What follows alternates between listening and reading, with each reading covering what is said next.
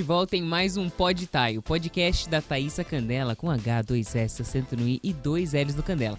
Mas pode me chamar de Thai que é um pouquinho mais fácil. E hoje nós vamos conhecer a história, a pessoa por trás de diversos rótulos. É ele, analista de investimento, estrategista da Speech, uma baita de uma casa de análises brasileira comprada, comprada não, investida, né, do Grupo Primo.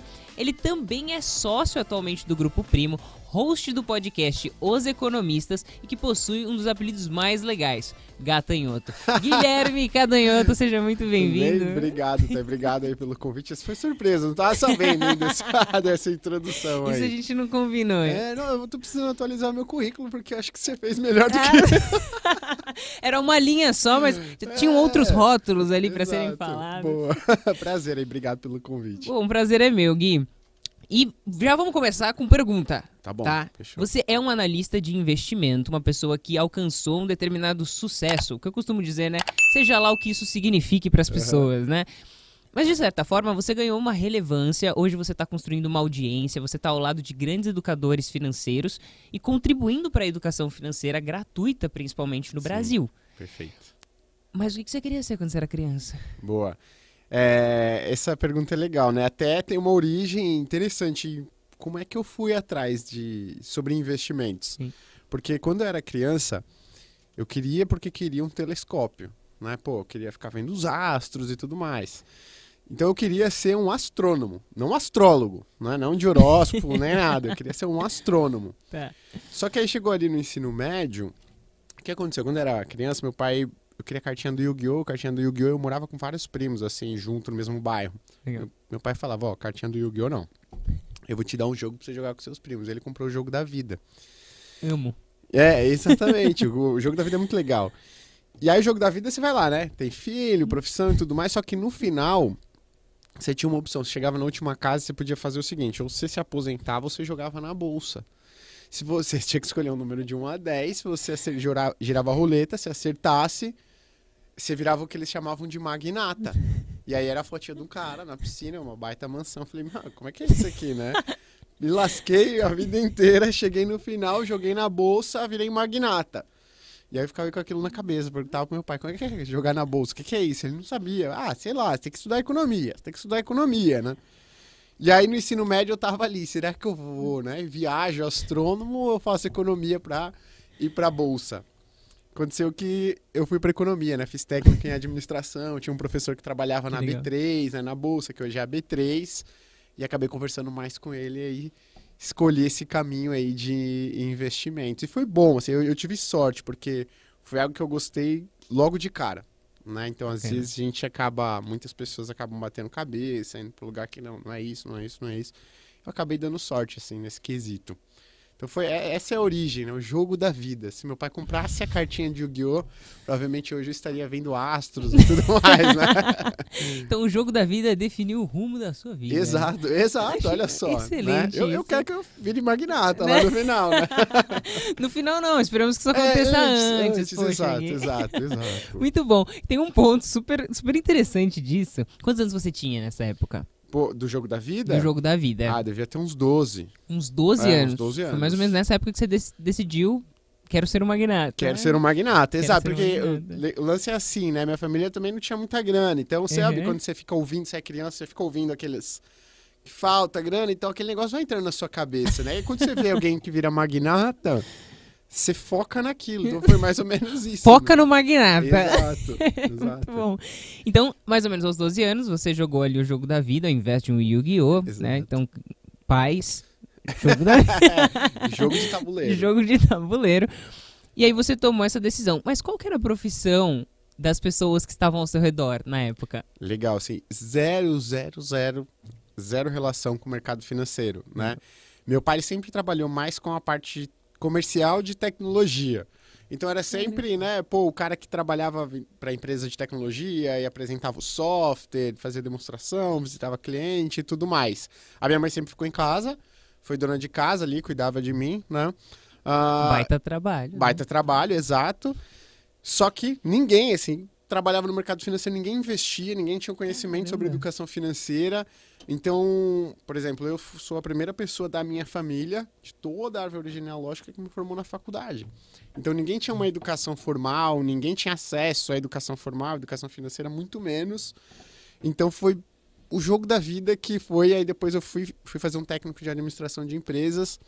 E aí que eu comecei a me interessar mais pela parte das finanças mesmo. Interessante. Então a sua realidade, de certa forma, ela contribuiu para essa tomada de decisão, como você falou ali, o ouvir tá faltando dinheiro Exato. ou ter vontade de fazer alguma coisa e não tinha essa liberdade toda de tipo, é, vou no mercado e vou comprar o que eu quiser. É, exato. Não, é exato. tipo- O tênis, sabe? é- Chuteira. Não é o que eu quero, é o que o dinheiro dá, né? É o Exato, que cabe ali no exato. nosso bolso.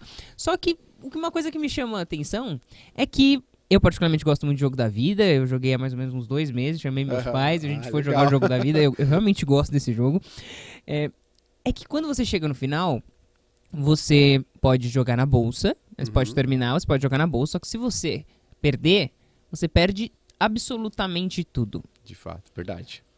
E essa é uma visão, de certa forma, que foi muito. Nos últimos anos, muitas pessoas ou- ouviam falar da Bolsa de Valores como algo que.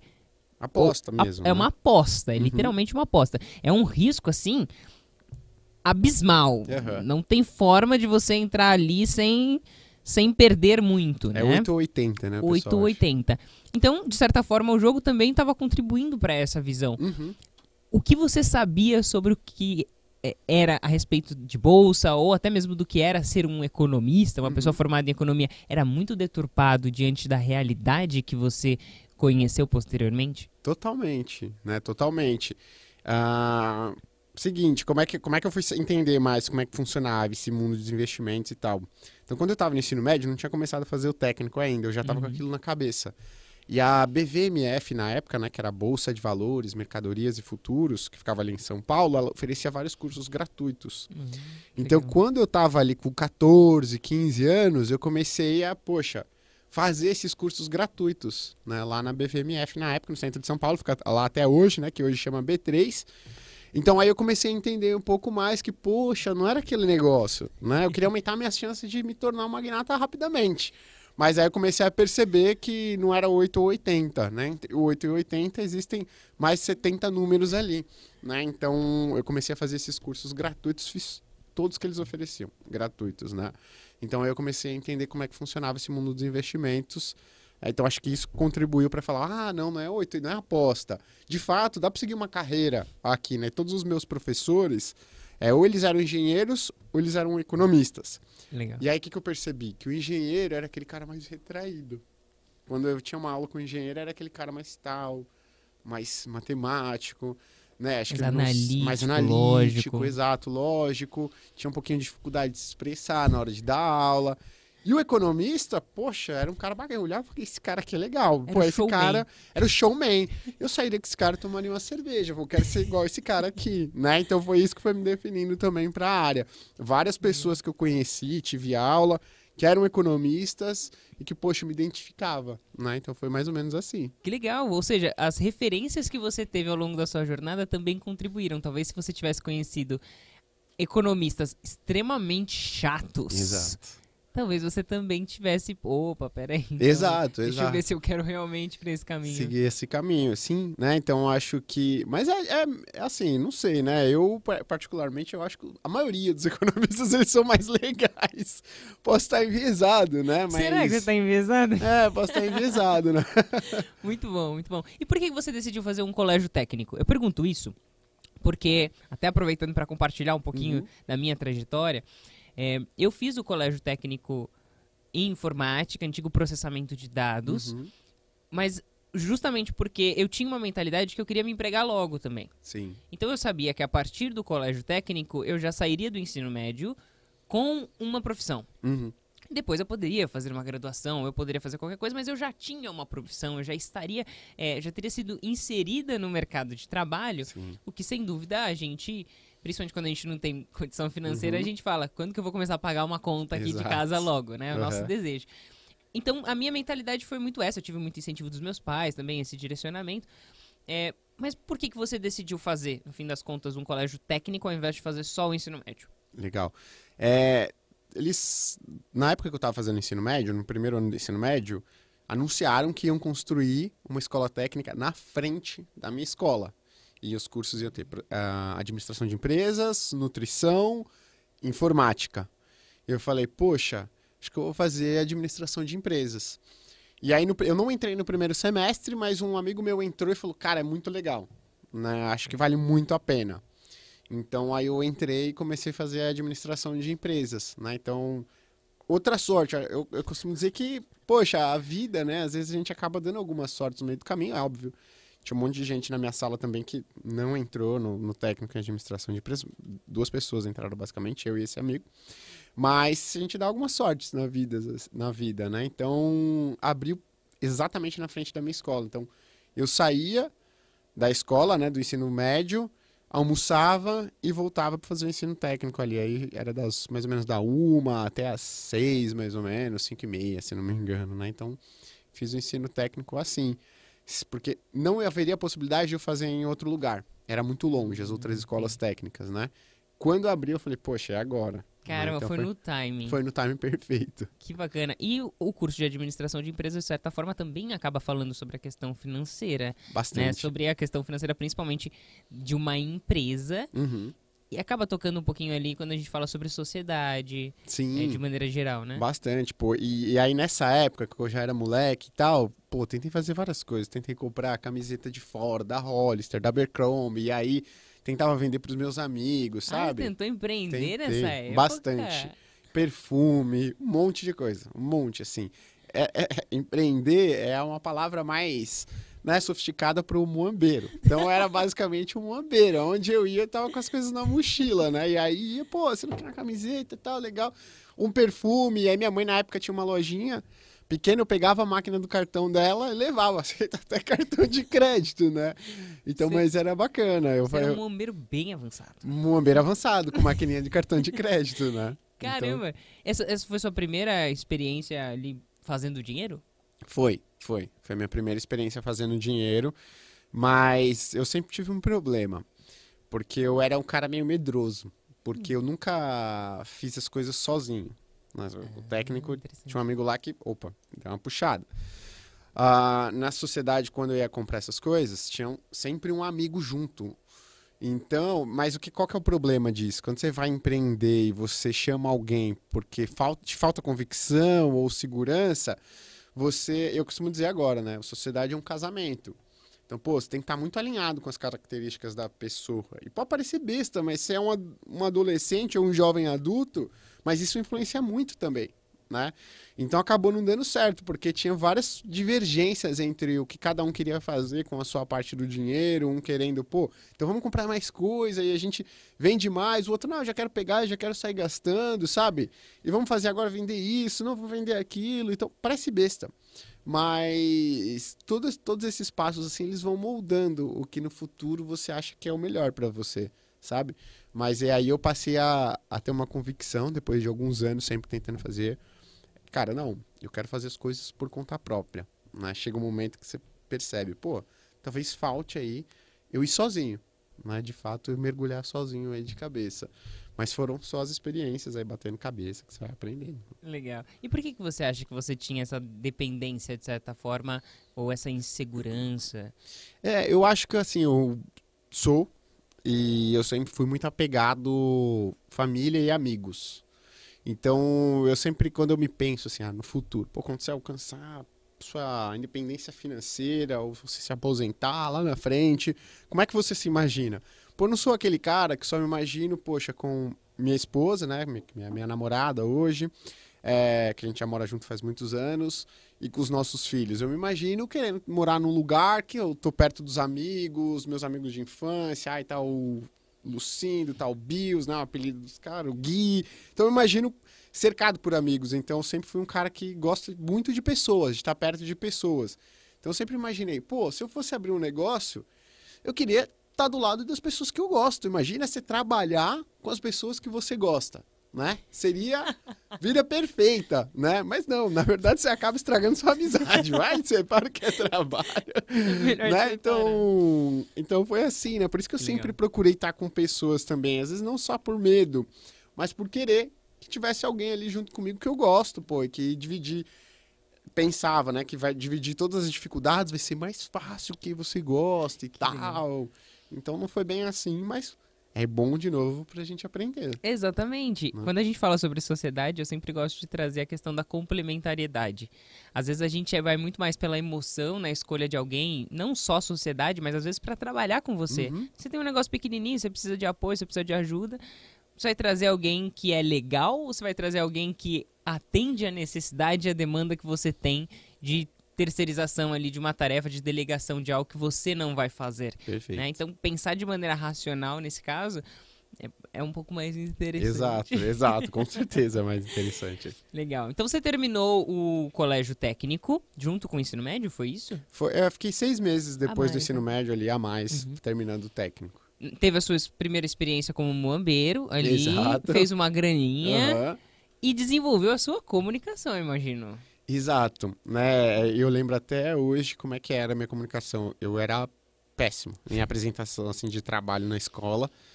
É, e aí eu lembro até hoje a apresentação que eu falei, eu vou, eu vou mudar, eu vou virar essa chave.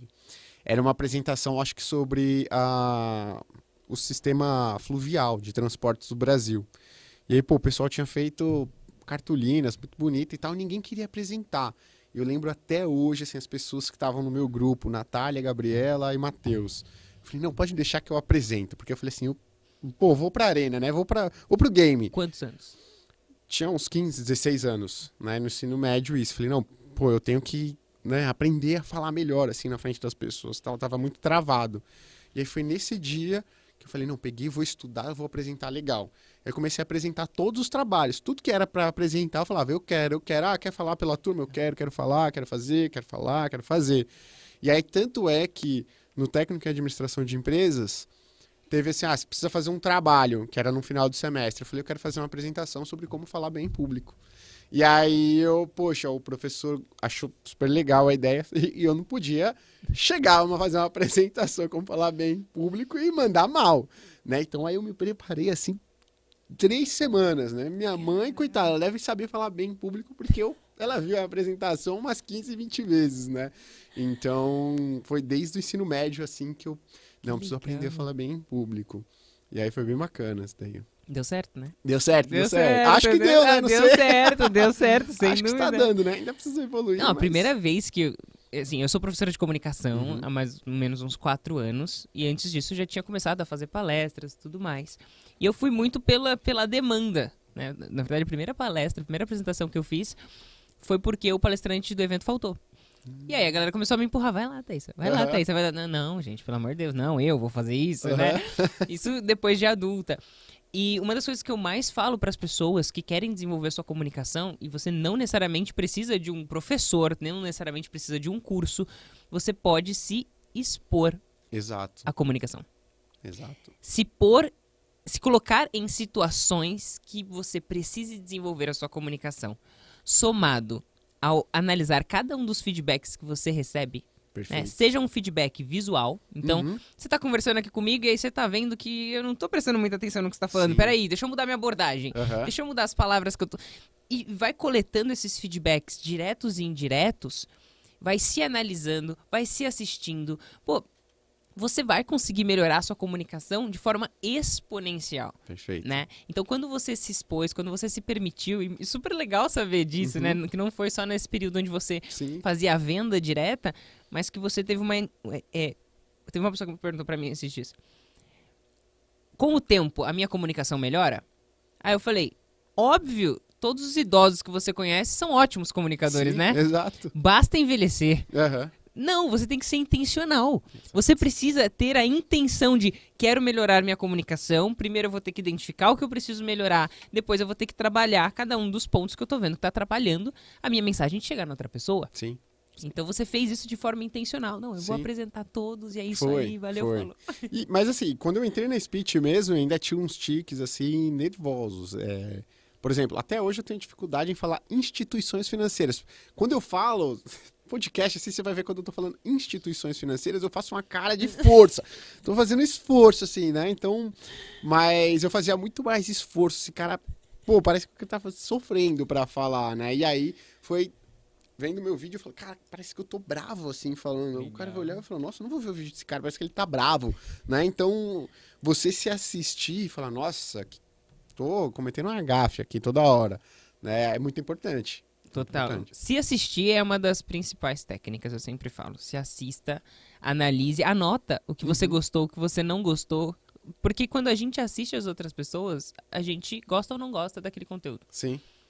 E tem alguma motivação pra isso. Uhum. A forma que ela tá se expressando, a forma que ela utiliza a voz dela, a linguagem corporal, as palavras que ela escolheu, a forma que ela organizou aquelas ideias.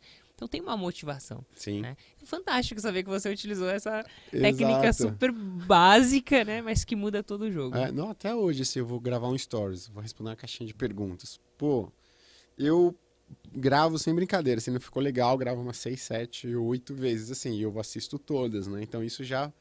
Não, não ficou legal, não ficou legal, você vai. Parece que não, mas é um processo que você vai evoluindo aos poucos ali, né? Dia a dia. Total. Pega o primeiro story, pega o story mais recente. Não, nossa, vergonha, né? Até vergonha. Eu falo, pessoal, vamos pagar os vídeos antigos aí, Vamos arquivar os conteúdos É. de um ano atrás. Exato. Muito bom, Gui. E hoje, a comunicação é a sua principal ferramenta de trabalho. Sim. Vamos dizer assim, né? Sem dúvida, tem todo o conhecimento técnico que você Uhum. adquiriu ali na sua graduação, mas tem também aquilo que você precisa comunicar para as outras pessoas. E que teve impacto, né? Tanto essas experiências que você teve, a questão de vendas. E qual foi o seu primeiro emprego formal, dado que esse emprego foi um emprego não formal e que Aham. te ajudou em diversos aspectos? Qual foi o seu emprego, então, primeiro emprego formal? Primeiro emprego formal, eu era office boy na FIP, que fica na Santa Cruz aqui, Associação Fundo de Incentivo à Pesquisa, lembro até hoje. Ela é ligada ao CDB, que é o Instituto do Sono, ali, né? Fica ali na Santa Cruz. Eu era office boy. E, poxa, eh, entrei logo depois do técnico, né? Tec- Muito terminei o técnico de administração de empresas e entrei ali como office boy. Ah, auxiliar administrativo, office boy, né? Ia lá, ficava no... eh, E na época, pô, com uma pessoa... Tinha muita gente, né, que simplesmente deixava de ir pro trabalho. E aí, para você desligar uma pessoa, você precisa esperar 30 dias sem ela dar nenhuma justificativa para que você desligue ela formalmente. E aí, qual que era uma das minhas funções? Eu tinha que ir lá no correio mandar um telegrama informando para a pessoa que ela foi desligada. E aí eu preenchia com letra de forma. Minha letra é horrível, já aviso assim. Eu tinha que preencher um telegrama que ela tem um espacinho para cada uma das letras. Você tinha que preencher o senhor ou a senhora, tal, tal, tal, tal, tal, tal, está desligado devido ao não comparecimento. Fazia isso uma vez por semana, mas como é que eu fila dos correios na Santa Cruz de segunda a sexta, assim, três horas. Ia ficar sentado lá umas duas, três horas esperando, preenchendo os telegramas até chegar. E aí uma trauma, traumática, assim, que eu falei, cara, eu preciso estudar muito porque eu não, não quero isso. Né? É, foi uma vez que, final de ano, essa época, agora, primeiro trabalho formal foi exatamente igual esse ano, que era sábado e domingo, era dia 24 e 25. E dia Legal. 31 e primeiro era sábado e domingo. E aí eu praticamente, pô, trabalhei normal, né? Nem aproveitei Natal nem Ano Novo, porque eu trabalhei de segunda a sexta, depois de segunda a sexta. Falei, cara, eu preciso trabalhar. E aí o pessoal logo na segunda-feira, é, pós-Natal, falou, ô Gui, tem um trabalho pra você, você entregar umas caixas de panetone. Eu falei, pra quem? São Paulo inteira. Eu andei São Paulo inteira de ônibus com uma sacola De cheia de panetone de brinde, assim, da Balduco, pô, era mais fácil mandar, sei lá, 20 reais pra pessoa, falar, compra um panetone aí, de ônibus. E aí nesse dia eu falei, cara, eu preciso estudar muito, porque eu não quero isso daqui, né? Eu não quero ficar aí pegando ônibus, entregando panetone, não sei quanto Tá tempo. brincando. Foi. E aí a minha primeira experiência profissional foi essa, mas de novo, foi muito bom, porque eu falei, poxa, eu preciso fazer alguma coisa, né? Cortou, né? De alguma forma. Exato. Então, também tava há pouco tempo, uns 5, 6 meses ali, mas foi algo que me marcou, assim, eu lembro exatamente. Tipo assim, entregar um panetone para um gerente de uma, do banco. Falei, poxa, né? É, falei, não, Não é o que eu quero pra exatamente, vida, né? exatamente. Então você terminou o técnico, já entrou na faculdade logo em Não, seguida? comecei a trabalhar e aí no Ah, emprego eu percebi, e aí eu trabalhava no RH da empresa, né? E aí eu tinha acesso ao salário do pessoal também, né? Então, Interessante. a pessoa entrava lá, ah, eu quero sei o que, RH. Eu sempre puxava o nome da pessoa e via o salário e falava, pô, legal, hein, cara, formação e tudo mais, né? E aí foi nesse lugar que eu falei, não, preciso estudar, cara. Preciso estudar. Você... Porque tem muita gente que tem uma visão de que, ah, mas existem tantas pessoas, tantos casos de sucesso profissional, financeiro, sem educação formal, mas se a gente pega a média, né? Isso não condiz com a realidade. As pessoas que estudam mais têm uma, a, a, uma dedicação maior. Pode ser educação informal, né? Pode ser educação formal também. Na época era só educação formal, não é só graduação e tudo mais. Não tinha Você tanto não tinha acesso exato, conhecimento acesso gratuito como a gente, como a tem, gente hoje, tem né? hoje. Então eu percebi que não, de fato, eu tenho que estudar. Então Mas você não ia fazer faculdade, então?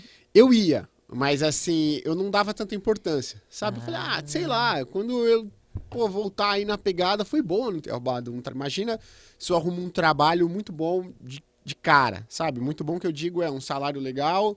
Ah, e não tantas atribuições desse tipo. Vou ficar aqui pro resto da vida. vou ficar aqui pro resto da vida, né? Então foi Caramba. muito bom eu ter entrado nesse trabalho que eu odiei no começo, né? Então, porque me fez acordar e falar, não, cara, você precisa ralar aí, porque você tem muito ainda a aprender. Que interessante. Então foi um gap, né? Um um período ali, um vácuo, Exato, que foi onde você estava decidindo o que de fato você ia fazer, exato. mas você ainda tinha dentro de você a ideia de que ser economista. Sim, ainda tinha, né? Queria cursar economia. E aí nesse período eu fiquei pesquisando as faculdades, né? Onde que eu poderia estudar, custo-benefício, vestibular e tudo mais. Né? Então fui, foi por esse caminho aí. E aí? Aí eu, pô, saí desse, desse trabalho e eu falei, não, vou fazer faculdade, né?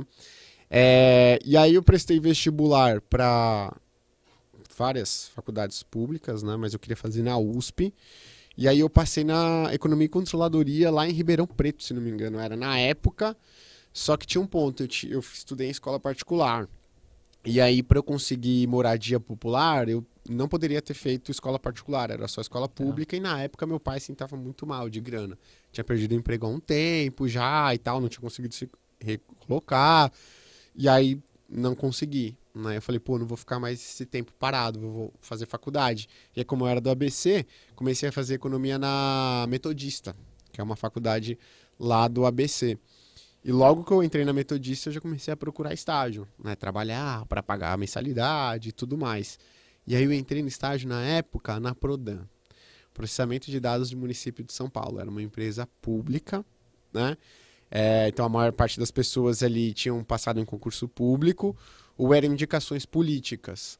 E aí eu, poxa, percebi que a maior parte das pessoas também, apesar de ter um, um nível técnico superior a onde eu estava antes, as pessoas também trabalhavam num ritmo muito menor. Muito menor, né? E eu fiquei um tempo lá também. E eu falei, cara, se eu ficar aqui, eu vou me acostumar. Né, eu vou me acostumar com isso. Pra você ter ideia, eu li a saga inteira de Game of Thrones no trabalho. Né, assim, eu não tinha muito o que fazer, de fato. Não tinha muito o que fazer como estagiário. E aí eu abria o PDF do Game of Thrones e começava a ler. E assim, eu lia dezenas de capítulos por dia, né? E aí, de um estalo, eu falei, não, cara, eu preciso procurar outro lugar, né? Pra, senão aqui eu vou me acomodar.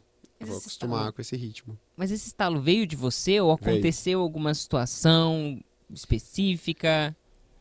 Ah, vou, vou ser bem sincero com você. Teve um, eram sete, oito pessoas no meu setor, né? E aí, é, a minha chefe, ela trabalhava bastante, ela trabalhava bem. Só que as outras pessoas, elas tinham atribuições, é, trabalhos que não agregavam em absolutamente nada para a empresa. Elas estavam lá por estar. Tanto é que teve uma vez assim que eu falei, meu Deus, né, eu preciso sair daqui. Que um rapaz, ele tava andando assim, ele meio que deu uma migué, bateu o joelhinho na gaveta e falou, nossa! Ai, ai, começou a passar a mão, falou, acho que eu não vou conseguir vir essa semana, e deu uma piscadinha para mim. De fato, no outro dia ele não veio, ficou uma semana sem ir e trouxe um atestado. E nada acontecia com ele. A avaliação dos funcionários tinha um cara que ele não ia de sexta-feira. Quinta-feira ele falava assim: bom final de semana. Ele não ia de sexta-feira. E o chefe dele não podia mandar ele embora. A avaliação do cara era zero. Todos os, todos os semestres na empresa. Não era Sabe, um, não era dois. É, não era um, não era. Era Zero. zero. E o cara não tava nem aí. Por quê? Porque ele não podia ser mandado embora. E minha mãe, Hum. meus pais, não, faz concurso, passa. Eu falei, cara, não. Né? Vou me Tipo tornar assim, esse cara. Exatamente, né? É, falei, não, vou procurar outra coisa. E aí foi procurar outra coisa e consegui, né? E aí, já posso emendar no próximo Pode, trabalho? manda ver, tô gostando. Aí o próximo trabalho foi. E aí eu sempre gostei de carro também, né? Putz, Era um É um era hobby. ficcionado de carro. Não, não é hobby porque é um hobby caro, né? É isso que eu ia falar. E eu, eu evito hobbies muito caros, né? Então, hoje meu hobby é ah, ir pra academia, sabe? Poxa. Mais sustentável. É, exato. Ler um livro é mais barato. O hobby de carro aí já é pra galera. Não tô lá ainda, né? Quem sabe? E aí eu sempre gostei de carro, e aí, poxa, eu recebi uma oportunidade pela faculdade de trabalhar na Chevrolet, trainee, né? E aí acabei passando também. Passei lá o trainee da Chevrolet para a área comercial, fiquei pouco tempo, pouquíssimo tempo também, três meses, né? Percebi que não era algo que eu gostava muito, apesar de gostar de carro, não tinha absolutamente nada a ver com o carro, né? De fato, não tem nada a ver. Mas a sua, vamos lá, a área comercial era você literalmente vender? Ou... Era a relação do- da marca com as concessionárias. É. Né? Então, e por vezes eu ia para a concessionária fazer o processo de venda, porque eles te colocam para entender todo o processo. Assim, o trainee ele passa por todas as eh, áreas e etapas. né? Exato, né? Então, poxa, atendi o cara na loja, simulação de financiamento, pô, lote de carro. Tanto é que nessa época Hum. aí, também, quando eu tava na concessionária, um negócio engraçado, eu não tinha carta de motorista, só que É. eu era louco por carro. E aí, o que, que eu fiz? Né? Eu mudei, tá, gente? Eu melhorei como pessoa e tudo mais. E aí, eu era louco pra dirigir, né? Louco, louco. Às vezes, meu pai ia comigo dirigir e eu achava que eu já, já era piloto. E aí, o gerente da loja falou: pô, alguém aqui pra me ajudar, que tem carta pra me ajudar a colocar o carro no pátio? Eu falei: eu. Você tem carta? Tenho. Ele nem pediu. Eu falei: pô, vou dirigir. Colocando todos os carros lá. O que, que aconteceu? Bati o carro Ai, meu Deus. bati um carro zero no outro, né? E aí eu, poxa, aí eu já vi, ele viu que eu bati, ele começou a vir, eu já suando, liguei ar-condicionado no talo já. Ele olhou assim, chegou do carro, abaixa o vidro. Juliano, o nome dele, Juliano, desculpa, cara. Você deve ter, pô, do- depois um problemaço pra resolver, né? Mas enfim, ele olhou e falou: Você passou perto de uma pilastra? Eu falei: Não, Gil. O que, que é isso então? É que eu passei muito perto do outro carro. Aí ele falou: Não acredito. Um no outro? Eu falei: Um no outro, de ponta a ponta. Aí eu falei: Nossa, ele, cara, você não tem carta, né? Eu falei: Não, cara. Ele falou: Pô, cara, você não pode fazer isso, não sei o que. Eu falei: Pô, desculpa, cara. Assim, que eu tava muito convicto que eu era muito bom. E eu acabei de descobrir que não sou, não. Né? Então, isso eu continuei depois, trabalhando, o pessoal resolveu. Isso acontece muito em concessionárias, tá, pessoal? Até cuidado. Quando você vai comprar seu carro zero, talvez ele já tá cheio de massa. Talvez tenha Ali, passado um Guilherme. Outros Guilhermes aí arrebentaram o seu carro, né? Então, cuidado, analisa bem ali, né? Muitas vezes eu entregava o carro pro pessoal também para aprender todos os processos. E aí o pessoal nem olha assim, mas cuidado, analise bem o seu veículo ali quando você for comprar. E aí percebi, aí comecei a procurar o trabalho. Aí, nessa época, a faculdade manda outro. Outra proposta lá, né? Várias vagas de. A faculdade não para de mandar, né? Vaga de estágio que chega lá. Claro, depois desses três meses emocionantes. É, depois desses três meses aí, muitas cagadas, assim, várias. Pô, foi, foi, foi, mas foi legal, foi interessante. Assim. imagino. É, foi legal. E aí, poxa, eu recebi um da Sul América. Aí eu falei, pô, Legal. empresa top, convênio. centenária da Sul América, né? E aí eu olhei lá que as áreas da Sul América, investimentos. Eu falei, nossa, top. Alguma né? coisa a ver com o que eu queria. alguma coisa lá, jogo da vida, sabe? Falei, relembrei tudo. Falei, cara, vou me candidatar para aqui, para essa vaga. Dúvida rápida. Nesse período você tava ganhando uma grana. Uhum. Você já utilizava alguns princípios, como por exemplo, você já estava montando a sua reserva de emergência? Como, como que era a sua relação com o dinheiro nessa época? Não estava montando reserva de emergência. Apesar de eu ter feito alguns cursos lá na BVMF, eles eram técnicos, né, ensinando. ah, eles não eram sobre educação financeira, eles eram sobre os instrumentos. Então, pô, olha que engraçado. Eu sabia o que eram um, alguns conceitos complexos sobre derivativos e tudo mais, mas eu não tinha a base, que era educação fi- financeira, psicologia financeira, sabe? Alguns conceitos básicos. Então, eu nem estava investindo ainda. E tinha um fator também. Eu ganhava 1.200 reais na época e a mensalidade que eu, a parte que eu pagava, meu pai pagava uma outra parte, era 935. Vai. Então, assim, já era. O resto eu usava, às vezes, para comer na faculdade, alguma coisa assim, mas era subsistência, né? Então, ao máximo. E aí eu entrei acabei passando, assim, seis, seis etapas de estágio depois, acabei passando na Sul América Investimentos. E aí, até, como a gente está conversando aqui, teve a última entrevista, eu falei assim, não vou passar. Não vou passar. Era um dia que estava chovendo muito. A Sul América ficava um pouco mais à frente do Shopping Cidade Jardim, que é, para quem está né, tá assistindo e não é de São Paulo, muito ruim você acessar transporte público. Muito ruim. Na, tava chovendo muito no dia. Vindo e eu ia ABC. de ônibus, vindo do ABC, né? Duas horas e meia de ônibus. E aqui, é a marginal, marginal Pinheiro. Se você passar de um ponto, o que, que você tem que fazer? Você tem que atravessar a marginal de alguma maneira, pegar um outro ônibus. De... Então, fazer mole, mais uma hora. O que, que aconteceu? Mó chuva, passei dois pontos. Tava chovendo muito, não consegui olhar, né?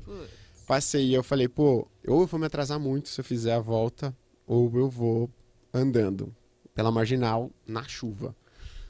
E aí eu cheguei, marginal, chuva demais, barro na calçada. Eu vim com barro até o joelho. Assim, entrei na Asset da Sul América com sapato, barro, até canela, assim, quase de joelho. E atrasado. Falei, já era, não vou passar, os caras vão. Não. Só que na, na, na, hora ali, e era a última fase, então eu tava falando com diretores né, da, da, da, área de investimentos. Tranquilo, super tranquilo. É, exato, né? Super tranquilo. Eu tava com muito medo. Falei, pô, já era, vai acabar e tal. Mas eu acho que os caras olharam e falaram que esse moleque quer trabalhar aqui de verdade, porque o jeito que ele chegou, né? Então foi engraçado e acabei passando. E aí, de fato, isso eu tava com 19 anos, minhas experiências profissionais antes foram curtas, né? Foram uhum. relativamente uhum. curtas. É, foram intensos e curtos. Foram intensas e curtos, né?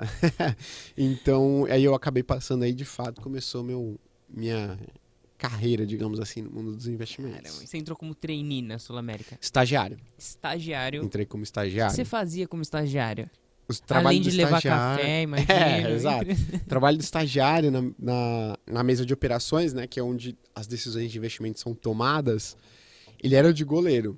Então, assim, meu chefe entrou, a primeira coisa que ele falou, cara, você é o goleiro. Aí eu, por que o goleiro? Ele falou assim: você pode fazer uma, duas, três, quatro, dez, vinte, trinta, cinquenta defesas. A hora que você tomar um gol, torcida vai te xingar. né? Então eu falei, pô, legal, né? Então, assim, ele, fal ele falou muito na real. Ele falou, você não tem upside. Você não vai fazer algo maravilhoso. Ninguém vai olhar e falar assim, caraca, que excelente esse trabalho que você fez. Não. Quando alguém notar o seu trabalho, significa que você fez alguma coisa errada. Eu falei, pô, beleza. Tô entendendo como é que funciona o negócio, né? Então, qual que era a minha atribuição no começo? Pô, você tem lá, a sua América na época tinha 40 bilhões de reais sob gestão. Nossa. Então era muito dinheiro em centenas de fundos de investimento, era dinheiro da seguradora. Então imagina ali, era um andar que tinha uns 50 pessoas, 20 pessoas eram do time de gestão que decidiam o que fazer com o dinheiro, com onde comprar, o que vender e tudo mais. E a maior parte dessas operações, eles passavam para mim. Porque o que, que eu tinha que fazer?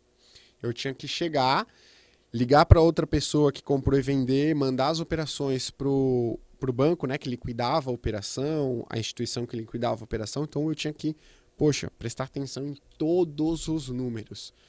Para você ter noção, né? A gente está falando de bilhões de reais. Então, nas vírgulas, quando eu comp queria comprar um título público, por exemplo, né, que é um investimento um dos mais simples que tem, eram seis casas depois da vírgula o valor. Seis casas depois da vírgula. Porque quando você está comprando 100 milhões de reais de um título, você quer negociar até tantas casas depois da vírgula sabe? Porque se você está comprando, poxa, 50 mil títulos desse, vai impactar no valor final. Entendi. Então eu tinha que cravar os va valor justo de todas as operações seis casos depois da vírgula. Era um negócio assim surreal. E aí no final do dia eu pegava todo o dinheiro que tinha sobrado nos fundos de investimento, que a gente chamava que era passar o overnight. Eu pegava esse dinheiro, emprestava para o Itaú, mandava lá, né, o que cada fundo de investimento tinha na vírgula, mandava para o Itaú o Itaú, no outro dia de manhã, devolvia essa grana corrigido pelo que a gente chama de taxa Selic, taxa CDI, a taxa básica de juros da economia brasileira. Então, se alguma coisa deu errado, o que, que aconteceu? O Gui fez alguma coisa errada. Né? Então, se eu fiz tudo certo, ninguém percebia. Dia a dia vai normal, né?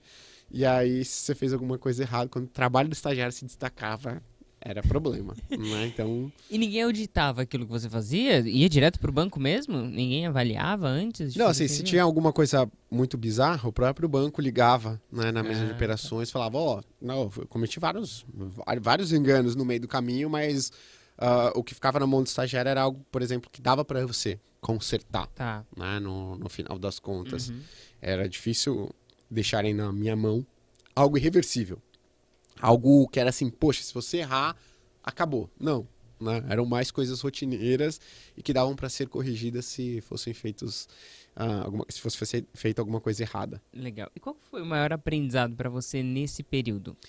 Cara, foi o. Acho que foi o seguinte, né? Eu percebi logo de cara que a faculdade onde estudava ela não tinha me dado a base, a base técnica para seguir nesse mercado. Ah, interessante. Então eu já tinha feito mais de dois anos. E aí eu entrava, então o pessoal, pô, na mesa de operações, a galera tá discutindo de fato, cara, o que vai acontecer com a economia, se, poxa, o governo gastar mais 20 bilhões de reais aqui nessa área, né? Poxa, se o câmbio for para tanto, se os Estados Unidos subir os juros. Então era, era- são discussões, né, bem técnicas. E aí o pessoal falava, pô, você já deve ter visto isso aqui na faculdade? Você já deve ter lido esse livro? E eu, caraca, já, já, já, já. E aí, Já, peraí, deixa eu comprar aqui. tanto é que no, na- nas primeiras semanas eu, poxa, aqui pra, pra época da minha namorada, né, Nicole, que eu tô até hoje, e falei, cara, lascou. Assim, eu não entendo o que os caras estão falando, às vezes, assim, não sei, não estudei isso, já era pra eu ter estudado, né, tô mais na metade da faculdade. E aí o meu chefe, que, né, eu, foi uma, minha maior referência profissional na época, Miguel, ele falou o seguinte, Gui, vou te dar um, vou falar uma coisa pra você. Não é que ele falou, mas ele comentou isso e aquilo ficou na minha cabeça. Mas acho que foi uma indireto. Ele falou assim: olha, uma pessoa que se forma numa faculdade que ele colocou, né? no- E assim, sem sensibilidade alguma. é uma pessoa que se forma na faculdade de segunda linha e é o primeiro da, da turma, o mais esforçado, ele vai ser mediano se ele tivesse formado numa faculdade de primeira linha. Ou por abaixo. Eu falei assim, caralho. Falei, e aí o que, que eu comecei a fazer? Eu falei, então tá bom, então eu vou trocar de faculdade. E aí eu voltei a estudar enquanto eu estava trabalhando, fiz o Enem, consegui uma nota boa no Enem e consegui uma bolsa ah, na FGV. E aí eu voltei desde o começo da faculdade de economia. E aí eu voltei a fazer a faculdade inteira de economia de novo. Você tinha feito dois anos Dois de anos faculdade. Você voltou, fez a prova do Enem, teve que Aham. estudar matérias bases de novo. Biologia. que- ou história que eu odiava, assim, total, pra conseguir uma nota legal, pra conseguir algum desconto na mensalidade, porque na época a GV já custava, sei lá, quase 3 mil reais a mensalidade. E meu salário é de 1.500. E aí eu falei, pô, não vou conseguir. É, o contando tá fechando. Então, é, a conta não vai fechar de jeito nenhum. O que, que eu vou ter que fazer? Pô, vou ter que fazer a prova, né, para conseguir um desconto. E aí consegui um desconto, acho que era de 40% na mensalidade. E aí eu coloquei nesses 40%, eu fui conversei com a faculdade se eu conseguia fazer um FIES numa parte da mensalidade. E eles deixaram. Então eu consegui um pedaço de bolsa, um pedaço foi o FIES, que eu pago até hoje, e um pedaço eu pagava mesmo da mensalidade. E aí eu voltei de... Qual que foi o ponto? Ah, Guilherme, você pode eliminar no máximo cinco matérias. Cinco matérias. Só que, no final do semestre, você vai ter que fazer a prova daquelas matérias. Eu falei, pô, Ah, tá. não vou entendi. conseguir, vou fazer todas as matérias de novo. E foi a melhor, foi a melhor decisão da minha vida, foi ter voltado desde o começo e ter feito uma faculdade do zero. Do zero. E eu lembro até hoje, quando entrei na GV a primeira vez, eu olhei assim, tinha um cartaz de uma faculdade de Portugal. Pô, assim, é, é, intercâmbio para os melhores alunos. Eu cheguei em casa e falei para minha mãe, mãe, eu vou fazer um semestre em Portugal. E aí minha mãe, ela me contou isso esses dias.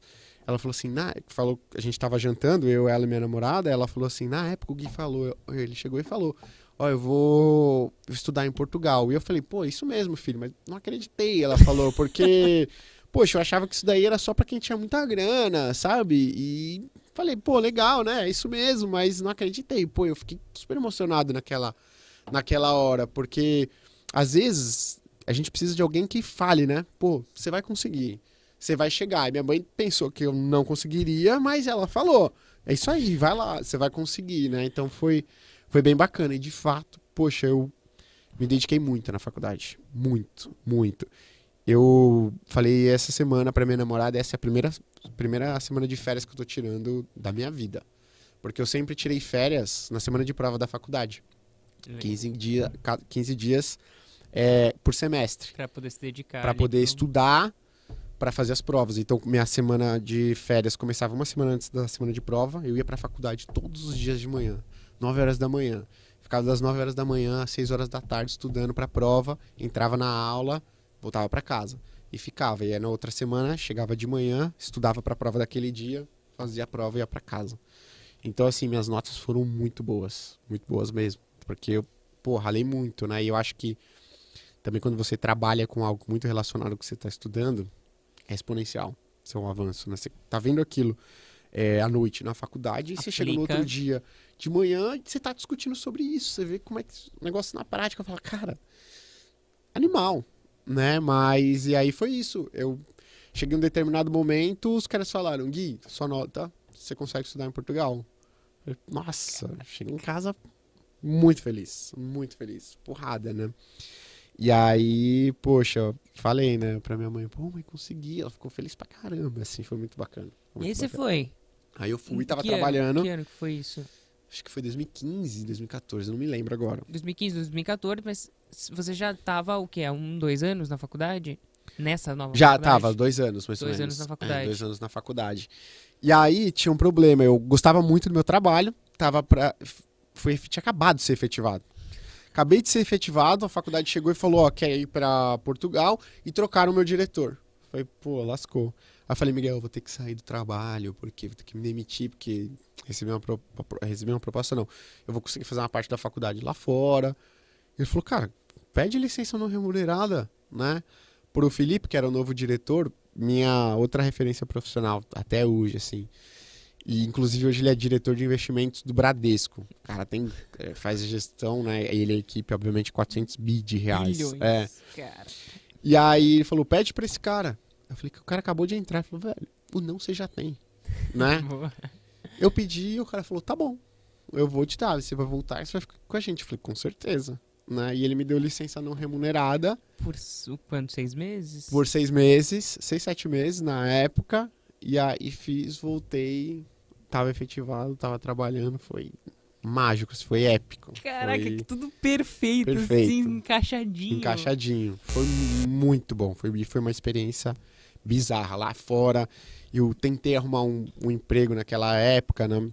Mas as aulas eram. Eu peguei o máximo de aulas que eu conseguia fazer. Aham. Então era uma aula de manhã até a noite, assim. Então, mas foi, foi muito bom. Cara, Muito vamos, a gente já fala dessa sua experiência Tá. internacional, eu acho super legal falar é, sobre falei, isso. cara, pô, porque- desculpa, gente, eu falei sem parar. Não, aqui. não, tá perfeito. Eu tô curtindo muito Aham. sua história. Quando eu pensei, falando- Aham. contando pra todo mundo aqui, né? Quando eu comecei a pensar em- nas pessoas que eu traria, tá de prova, né? Aham, Eu comecei a listar, coloquei ali numa planilha, eu falei assim. Essa pessoa aqui, eu, eu sei a história dela. aham. Essa pessoa, ela, ela tem que estar lá, né? Uhum. Eu quero muito que ela compartilhe, eu quero saber mais da história dela, eu aproveito o Podtime pra conhecer um pouquinho mais. Uhum. E a sua história, pra mim, era uma grande incógnita. Uhum. Porque eu falei assim, cara, o Gui chegou muito longe, ele, ele se comunica super bem, ele tem uma personalidade muito legal, mas eu não sei quase nada a respeito da jornada dele. Então, pra mim, é, tá sendo muito legal conhecer Ah, esses, esses, esses pormenores e essas histórias, porque eu costumo dizer, a vida das pessoas não é uma história linear. E, em geral, as pessoas buscam comparar os seus bastidores com o palco das Sim. outras pessoas, sem entender todos os perrengues que cada uma das pessoas teve que passar, cada uma das decisões difíceis que teve que Sim. tomar, Uhum. e talvez as decisões erradas, às vezes, que a gente toma, mas que a gente consegue entender que faz parte da nossa trajetória, que faz Perfeito. com que a gente seja exatamente quem a gente é e chegar onde a gente chegou. Perfeito, perfeito. Não, e, e detalhe, eu não tô contando da sofrência que era isso. Porque assim, eu, eu trabalhava e estudava. Eu trabalhava no Morumbi e estudava no ABC. Então era assim, eu levava duas, uma hora e meia de ônibus para chegar, trabalhava, depois uma hora e meia pra faculdade e depois saía da faculdade uma hora, uma hora e pouco pra casa. Era assim, insano. Né? Então, trem, calor, chuva, o trem parava. Foi muito, muito treta, assim. Foi muito difícil. O que é completamente diferente. Não, não- tem como as pessoas falarem, tipo, não, as pessoas estão estudando no mesmo lugar e, e- e é a Uhum. mesma coisa. Uma pessoa que mora na frente do local. Exato. Uma pessoa que né, é levada, enfim, é diferente. São, são condições que você está sendo submetido que diferem a sua experiência no final das contas. Sim. É, e assim, eu via todo mundo chegando de carro. Pô, carro que eu sonhava ter, assim. que Eu falava assim, nossa, o dia que eu conseguir ter uma grana, vou comprar um carro desse. E o cara chegava, 18 anos. Porra, o 18 carro que eu sonhava é ter quando eu, tipo, atingisse o ápice financeiro, sabe? Então eram realidades diferentes, assim, né? Mas eu, pô, cheguei no lugar que os caras estavam estudando, né? Então eu falei, pô, bacana demais, né? Legal. Então tô conseguindo, tô conseguindo, né? Vamos lá. E essa questão da barra alta? Pergunto isso porque você se dispôs a sair de um determinado contexto por conta de uma frase. Uhum. E eu gosto muito quando, quando você traz essas frases que te marcaram, porque elas são virada. Uhum. São ponto de virada na nossa história. Às vezes uma frase ela é suficiente para fazer com que todo o restante da nossa trajetória ele seja modificado. E você comentou sobre esse seu líder, né? Aham. que falou a respeito da faculdade, fez você tomar uma decisão muito séria na sua Uhum. vida. Né? Poderia não ter dado certo, você poderia ter desanimado, você poderia nunca mais ter voltado para uma faculdade, não ter terminado nem a metodista e nem Exato. nenhuma outra, por exemplo. Né? Você poderia ter se cansado desse... Ninguém, ninguém me falou bela decisão. ninguém. O único que falou assim, pode ser foi ele. Né? Pode ser. É, é, ninguém, sabe? Assim, me falou É que, porque cara, ele, não, estava necessariamente te dando uma sugestão do que fazer, ele só estava te falando a respeito da condição em que você estava naquele Exato. momento. exato. Né? Então, isso me marcou, assim, né? Então foi muito, muito legal. E aí você foi para um contexto, então, de uma universidade, uma faculdade diferenciada. Uhum, Diferenciada em vários aspectos. uhum. né? É, diferenciada na barra Sim. E também nas pessoas, como você falou, que tinham uma outra condição financeira. Queria que a gente falasse um pouquinho sobre isso agora. aham. É, eu tive. Eu tô, tô encontrando vários pontos de conexão entre a nossa história Aham. aqui.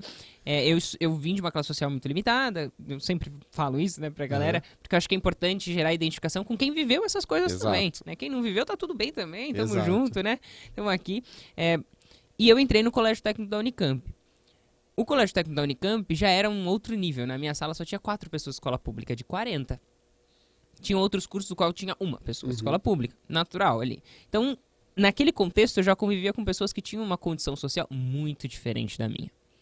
E aí, depois disso, eu entrei na Unicamp. Uhum. Além de ser barra alta, Sim. que é, sim, te esfola de Aham. todos os lados possíveis, né? Como sistema de educação, é extremamente reconhecido e tudo mais. É, também tinham pessoas que tinham condições completamente diferentes das minhas. E por que, que eu tô falando isso, Gui? Porque pra mim, isso foi game changer. Uhum. Pra mim, isso foi extremamente importante para que eu pudesse olhar pra minha história, pra minha trajetória e definisse o que eu queria fazer e quem eu queria ser. Mais do que o que eu queria conquistar, sabe? Uhum. Era muito mais do tipo é, o que eu preciso fazer, o que eu, o que eu preciso desenvolver em mim para que eu possa ter uma condição talvez mais parecida com o que essas pessoas possuem Perfeito. né? E a barra alta daquele contexto eu sabia que ia me levar para mais longe, Sim. porque ela ia me esticar de uma, o Charles fala muito isso, né? Ela ia me esticar de uma forma que eu nunca mais ia voltar a ser quem eu Perfeito. era. Ela ia me esfolar mesmo, eu ia sofrer pra caramba, ia Aham. chorar, pensar em desistir. Mas no fim das contas, isso ia me tornar um ser humano diferente Sim. do que se eu estivesse numa condição mais conservadora ali, de, de poucos desafios, de poucas dificuldades, Aham. de pouca é, de pouco estiramento mesmo. Sim. Então, pra mim, pelo menos, eu sei que isso fez toda a diferença para que eu pudesse chegar onde eu estou hoje. Uhum. E eu queria muito saber, na sua visão, dado que você tomou uma decisão tão séria, tão importante, é, como que você enxerga isso hoje na sua trajetória? Não, eu acho que assim, eu sempre procuro estar com as pessoas, poxa, que são muito melhores do que eu, muito melhores do que eu. Porque é justamente isso, acho que quando você está num contexto profissional, num contexto educacional, é, que existe comparação, né? Poxa, você está num ambiente empresarial e você, cara, é o, é o menos competente, digamos assim, consegue entregar menos resultado, menos valor ali, você acaba ficando para trás. Né? De algum modo, você tende a ser substituído. Né? No educacional também. Você, a barra é muito alta. Poxa, é, você vai ser selecionado se tiver as piores notas. Você não vai receber tantas oportunidades de estágio, de trabalho, né? Você não vai ter oportunidade de estudar ali, aqui, de fazer, poxa, uma pós, depois de ter desconto, ou ganhar um próprio curso profissionalizante pela, é, é, é pela faculdade. Então, isso foi muito importante para mim. Eu acho que desde o princípio eu percebi quando eu troquei de faculdade isso, né? Cara, a gente vai exigir muito de você, mas você uma hora se acostuma com essa exigência e começa a ficar fácil para você, né? Poxa, então isso foi muito importante para mim, muito importante. Hoje eu vejo os meus amigos que optaram por não fazer isso, né? Parece que é um sacrifício hercúleo, que eles vão assim morrer se eles fizerem algo semelhante, né? Mas eu me habituei. Então, se eu quero muito alguma coisa, eu estou disposto a pagar o preço, porque eu já paguei o preço várias vezes Legal. pelas coisas que eu consegui obter, sabe? Então, acho que eu aprendi a pagar o preço. Né? Acho que esse contexto de, de me expor em lugares que eram com pessoas que eram muito competentes do ponto de vista profissional, do ponto de vista acadêmico também, eu acho que isso facilitou muito, tipo, meu busca assim pelo pelo meu processo. É. Desculpa, Gui, desculpa. Imagina. Desculpa. É um momento especial. É um momento especial do... Ah, entendi. Era pra eu parar mesmo. Gui, desculpa aí te, te interromper. Imagina, a gente já continua isso? compartilhando um pouquinho da sua história, mas é que chegou um momento especial ah, do nosso Podtai. É um quadro do Podtai, tá? Pô, show. Então, por favor, abra, é um presente para você. Obrigado, valeu aí. Top. Vamos ver Opa. se você gosta, vamos ver se você gosta. Ô, louco! Caraca, top! Lógico, show, hein? Produção. Posso até. Eu tenho uma, uma cabeça avantajada, né? Vamos ver se. Ficou bom? Ficou bom, ficou Pessoal, ficou bom? Ficou legal? Ficou eu, excelente, é, ficou, legal? excelente, ficou excelente. Pô, show de bola, hein? Agora acho que eu vou até utilizar. ah, eu vou utilizar também. Agora eu vou, vou, colocar o meu pra gente ficar combinando aqui. Pera Legal. aí. Esse, você que já tem experiência, é assim que utiliza? É, isso para... mesmo. Se você quiser pôr assim até um pouco mais, mais levantadinho, isso. Tá, legal. Aí, olha. Senão tô parecendo um maluco aqui, né? Igual aquele tá tiozinho de boné, Não, sabe? Combinou, pô, combinou. É? Você quer ver? Pera aí, deixa legal. eu pôr aqui mostrar pra você. Pra você ver como você ficou. Pera aí. Acho que tá aqui, tá no... Tá. Ah, gostei, pô. Dá pra adotar ficou o estilo, hein? Estilo, acho que ficou. Depois você me conta lá o que, que a família achou, o que, que a namorada achou. Boa, fechou. Gui, esse é um momento super especial do Podtai por dois motivos. O primeiro é poder te presentear, Legal. porque é uma forma de agradecer por você ter vindo aqui. É, confiado no meu trabalho, né? Sem dúvida. É, antes mesmo do Podtai ser um sucesso, uhum. todas as pessoas que aceitam vir aqui para mim é, é, uma, é, um, é uma demonstração de confiança, de uhum. apoio. Enfim, isso para mim é extremamente importante. Eu vou levar isso comigo para sempre, uhum, né? Tudo que vocês estão fazendo aí pelos meus projetos. É, mas além de te presentear com um Fedora, isso é um chapéu do estilo uhum. Fedora, tá? Que Legal. é essa parte aqui superior, né? É, de aba larga, preto, porque a gente pensou muito. É, a gente tava até conversando. É, é, ela até falou: me manda uma foto dele pra gente ver qual combina mais, porque a gente tem várias cores, a gente tem vários modelos, a gente tem uhum. aba larga, a gente tem aba curtinha, a gente tem. A gente falou: acho que esse aqui de fato vai combinar com ele. A gente achou que você viria de preto, uhum, então. Acertaram, né? acho que no final das contas deu tudo certo. Sim. Tem uma é, uma medalha e uma etiqueta, porque é o chapéu da minha marca. Né? Poxa, legal, pô, bacana. Então, é um chapéu que já faz parte da minha linha, né? legal. né? E o mais importante, é um momento de honra. É um momento onde eu quero muito saber de todas as pessoas. Você já mencionou muitas pessoas legais aqui. Uhum. Pessoas que foram muito importantes para sua trajetória, pessoas que falaram coisas que mudaram seu mindset. Uhum. Mas esse é um momento de honra que você precisa escolher uma delas para você tirar o chapéu. Aham, uhum, legal. Não, eu sei, com certeza. Quem que é? é Miguel Sano. Né? Miguel Sano foi meu primeiro chefe no mercado financeiro. É, ele me ensinou, assim, basicamente tudo. Foi ele que falou essa frase. É, foi ele, inclusive, que eu fiz um post ontem no Instagram, que você, inclusive, comentou comigo, comigo antes de começar. Né? Ele foi a minha maior referência profissional. Porque ele, inclusive, ele fazia uma faculdade que não era primeira linha. O que que ele aconteceu? Ele, poxa, foi pro Japão trabalhar, acho que ficou dois anos trabalhando no Japão, voltou. Quando ele voltou, ele percebeu que os amigos dele que se formaram, eles não estavam bem profissionalmente. O que, que ele falou? Com 28 anos, ele falou: vou começar a estudar para passar na USP. E foi, estudou e passou. Então foi um cara que começou do zero um pouco mais tarde também, né? Então, poxa, e ele tinha uma história de vida, uma condições financeiras da família, né, muito parecidas. Então, vários problemas que eu estava passando, vários problemas que iriam surgir, ele me alertava, ele me orientava. Tanto é que ele criou um treinamento depois do trabalho, todos os dias com ele durante meses, eu tinha aula com ele né, sobre mercado Caramba. financeiro. Então, cara, tanto é que o dia que eu saí, ele tava de férias, de fato, liguei para ele, pô, assim, eu e ele a gente ficou emocionado, porque eu falei, cara, sem você assim, eu seria outra pessoa. Então, poxa, muito obrigado. Então, Miguel, se você ver, né, acho que você vai ver, tirando o chapéu para você, porque foi para ele. Foi foi assim, um divisor de águas ter, ter ele como chefe, como mentor, assim, foi Sensacional. Excelente. Vou aproveitar também, então, e tirar o meu chapéu para o Miguel, porque se você está aqui hoje, sem dúvida é porque ele teve um papel super importante, pelo que eu estou percebendo, não apenas as falas dele, mas o exemplo. Exato. E eu acho que isso é tão precioso uhum. quando a gente entende que no nosso papel como liderança, e pelo que você está falando, ele foi um líder extraordinário, né? Sim. Que tem um papel, o, o líder em si, ele tem um papel muito maior do que só passar demandas. Sim. Mas é inspirar, orientar e dar ferramental para que você tome as suas decisões, mas com mais consciência, com mais conhecimento, com Perfeito. mais responsabilidade. E ele foi uma inspiração, foi um exemplo para você a partir da própria trajetória dele. Perfeito. Ele te inspirou a ir mais longe, né? Total, totalmente. E, e, e foi, foi além né, do profissional. Poxa, hoje, por exemplo, com base no exemplo dele, ele me dando aulas, eu falei, dentro da Sua América, eu, eu cheguei onde eu tô, para te, te, contar um pouquinho, até a comunicação, como é que eu entrei na speech.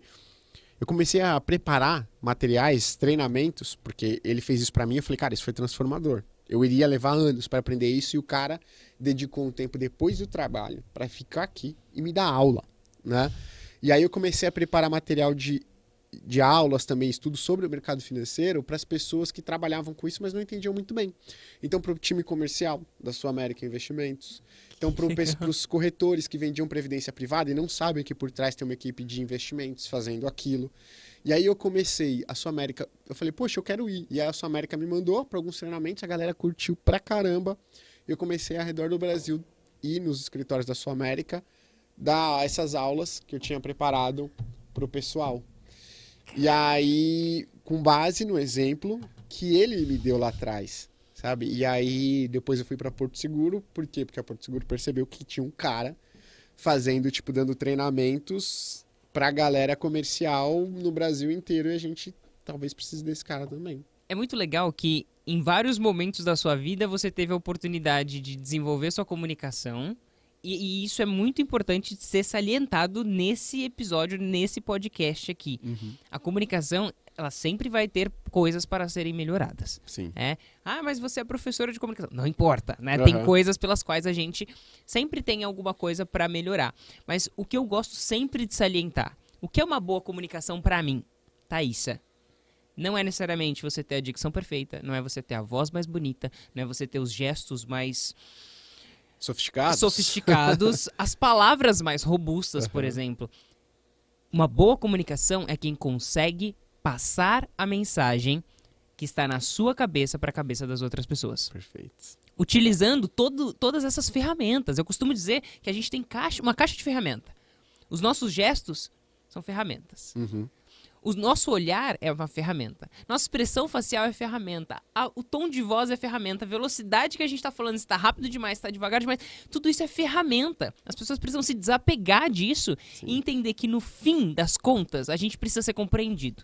E se a gente conseguir usar estrategicamente as ferramentas que existem em nós, e às vezes até externas, a gente vai usar uma lousa, a gente vai usar um objeto, a gente vai usar alguma coisa, um slide pra complementar e no fim fazer o quê? Passar a mensagem.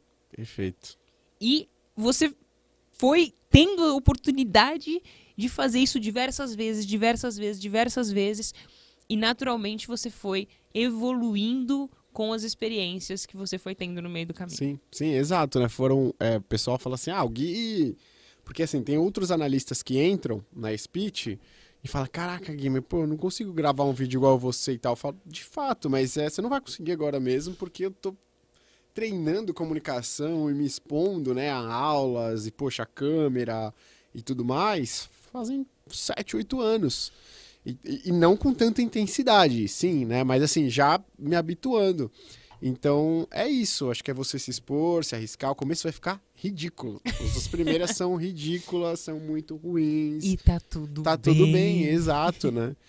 Então, eu acho que é isso. E a pri- primeira experiência com câmera foi na Porto. Porque a Porto falou o seguinte, ó, você tá indo pra todo lugar, é caro, hein? Te mandar de avião lá e, pô, você dá aula. Fica viajando aí, É, Gui. vamos fazer o seguinte, vamos gravar um treinamento, vamos fazer um treinamento gravado. E aí você vai Legal. gravar esse treinamento sobre investimentos, finanças básicas e a gente vai compartilhar é, com todos os funcionários da Porto. E aí foi a primeira vez com câmera, com estúdio, com teleprompter Com e tudo medo. mais, com medo, né? Suando. Então foi a primeira vez. Então é uma caminhada, é uma sequência aí que vai fazendo que você se aperfeiçoe em algo. Fantástico. E você percebe que você de alguma forma se destacou por ser uma pessoa que tinha toda a base técnica, todo o conhecimento técnico, mas também tinha uma habilidade que a maioria não tem? Eu acho que sim. Eu, talvez não uma habilidade, mas eu acho que eu sempre tentei falar do jeito menos sofisticado possível. Menos difícil possível. Mais simples possível. Porque a minha maior preocupação é que as pessoas entendessem. E eu via que a grande maioria das pessoas estava tentando fazer o quê? Estava tentando mostrar que elas sabiam. Né? Mostrar o quão elas eram boas em algo. Eu falava, cara, eu odeio ver esse tipo de conteúdo. Um cara que tá mostrando que ele sabe muito, que ele usa vários jargões e tudo mais. Eu quero, né, que de fato as pessoas entendam o que eu tô falando. E tem uma outra coisa. Anos atrás, e acho que você deve ter acompanhado isso também, as pessoas faziam conteúdos de um jeito muito sério, como se fosse numa sala de aula, numa faculdade ou numa pós-graduação. E eu falei, cara, isso daí pra mim não funciona, não gosto. Eu vou pra um lado mais descontraído, fazendo piadinha. E eu sou assim mesmo, fico fazendo piada e tudo mais. E eu tentava fazer isso. Tanto é que nessa época eu criei um blog que chamava Estagiário Investidor.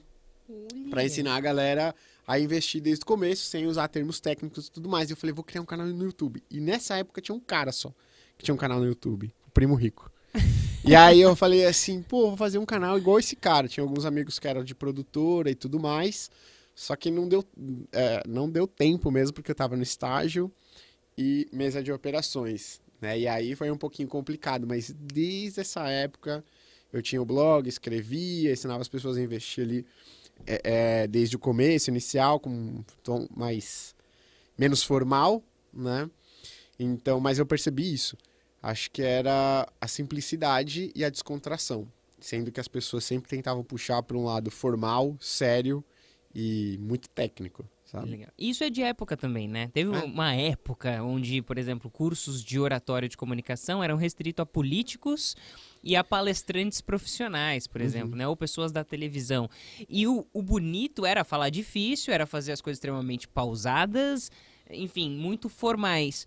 E principalmente com o advento da internet, com a aceitação das pessoas, com é, a população tendo mais poder aquisitivo e acesso a smartphone, por exemplo, YouTube também se popularizando, redes sociais e tudo mais, permitiu que as pessoas pudessem ter acesso a outros seres humanos normais. Aham, exato. E aí você começa então a se identificar com a pessoa que parece mais com você mesmo. Sim.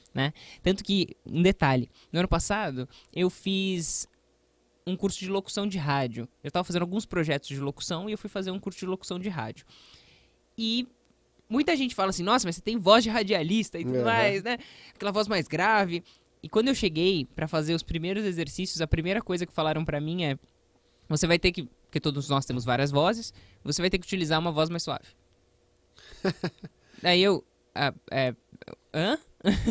é porque essa voz mais grave, mais pesada, mais Uhum. locutora, ela tem o seu lugar, mas hoje ela já não é mais tão bem aceita dentro do rádio.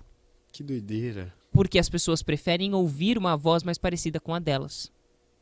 E elas não têm essa voz.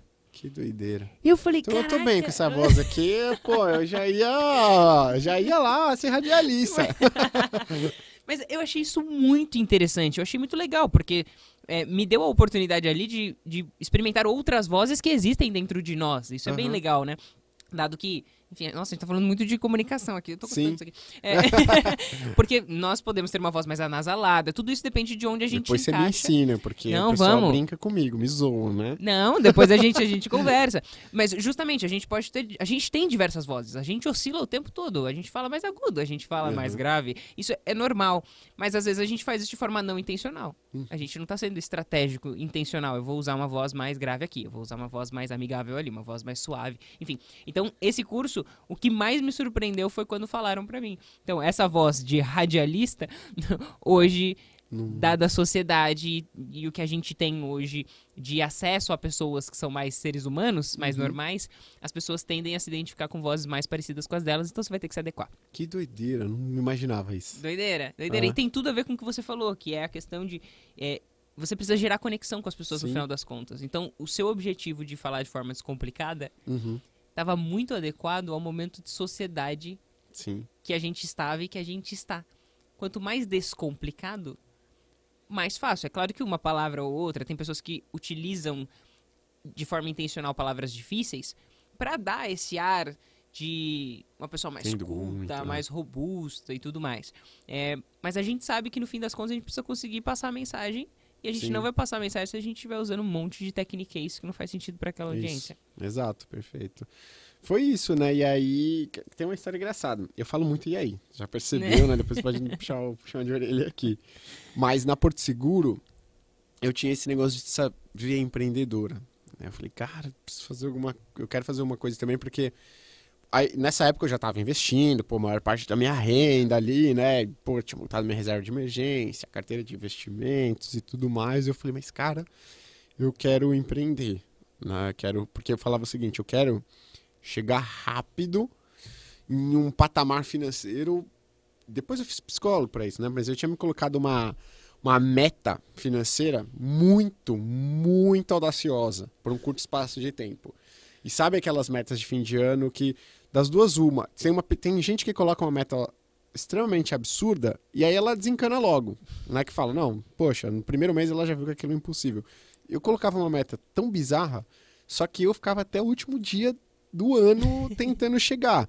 E aí isso me gerava uma ansiedade tremenda. Mas enfim, no meio do caminho eu falei assim, pô, pra acelerar esse meu negócio, eu vou empreender.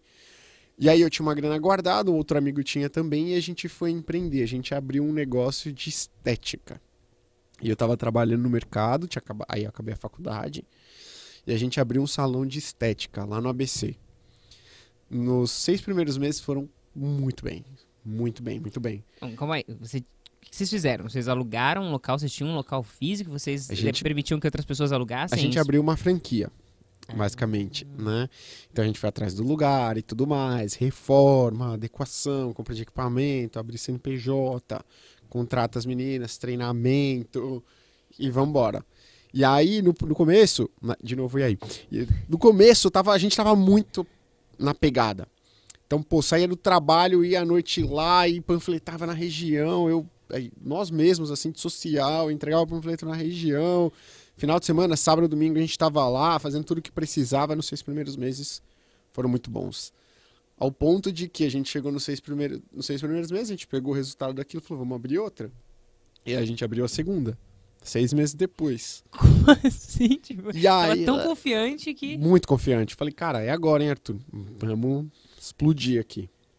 Abrimos a segunda com o terceiro sócio. Terceiro sócio externo. O problema começou a acontecer aí, né? Porque eu e o Arthur, a gente sempre se deu muito bem. A gente se conhece desde pequeno. O cara é coração, eu sou mais razão. A gente, aquilo que a gente começou lá no começo. A Complementariedade. gente se complementava muito bem. E aí entrou um terceiro sócio, né? Até uma pessoa que tinha uma visibilidade muito grande nas redes sociais, televisão e tudo mais, e trouxe no começo um- uma clientela mu- muito boa. Também foi muito legal no começo. Só que depois, o negócio de estética é um negócio que eu costumo dizer que ele não tem uma barreira de entrada alta. Se você faz um negócio muito legal, outra pessoa vê, é relativamente simples dela replicar. E aí começou a replicar o modelo de negócio daquela franquia muito rápido. E na época nem me atentava isso, a barreira de entrada para empreender. Não, nem pensei nisso. Coloquei na planilha as expectativas financeiras, falei, nossa, vai ser muito bom. Não pensei no negócio como um todo. E aí acabaram vários negócios da região replicando aquele modelo de negócios, nossa receita começou a cair, pandemia. É. E aí a gente tinha, poxa, 10 funcionários, funcionárias, custo fixo elevadíssimo, pô, sem. E, e, e o estética é diferente de comida. Comida vai, você faz o quê? Delivery, né? E a gente, estética, poxa, pandemia, você vai fazer o quê com a pessoa? Ah, eu vou te vender os cílios para você fazer da- quando voltar, sai, acabar a pandemia. Ninguém sabia, não tinha como, a gente até Sim. tentou. Só que a gente ficou com a receita zero por muitos meses. É, o pessoal, os donos dos imóveis que a gente alugava, não flexibilizaram em nada, queriam 100% do aluguel. E nesse período eu quase fiquei maluco, assim. Porque eu estava trabalhando, Onde você estava trabalhando? eu estava trabalhando na Porto Seguro. Ah, já estava trabalhando na Speech. Ah, você tinha entrado na Eu Speech. estava trabalhando na Speech. E antes disso, as lojas elas iam relativamente bem sozinhas, né? E a gente precisou dar cada vez mais atenção e começou a virar um negócio de a gente trabalhava para colocar dinheiro para manter a loja aberta.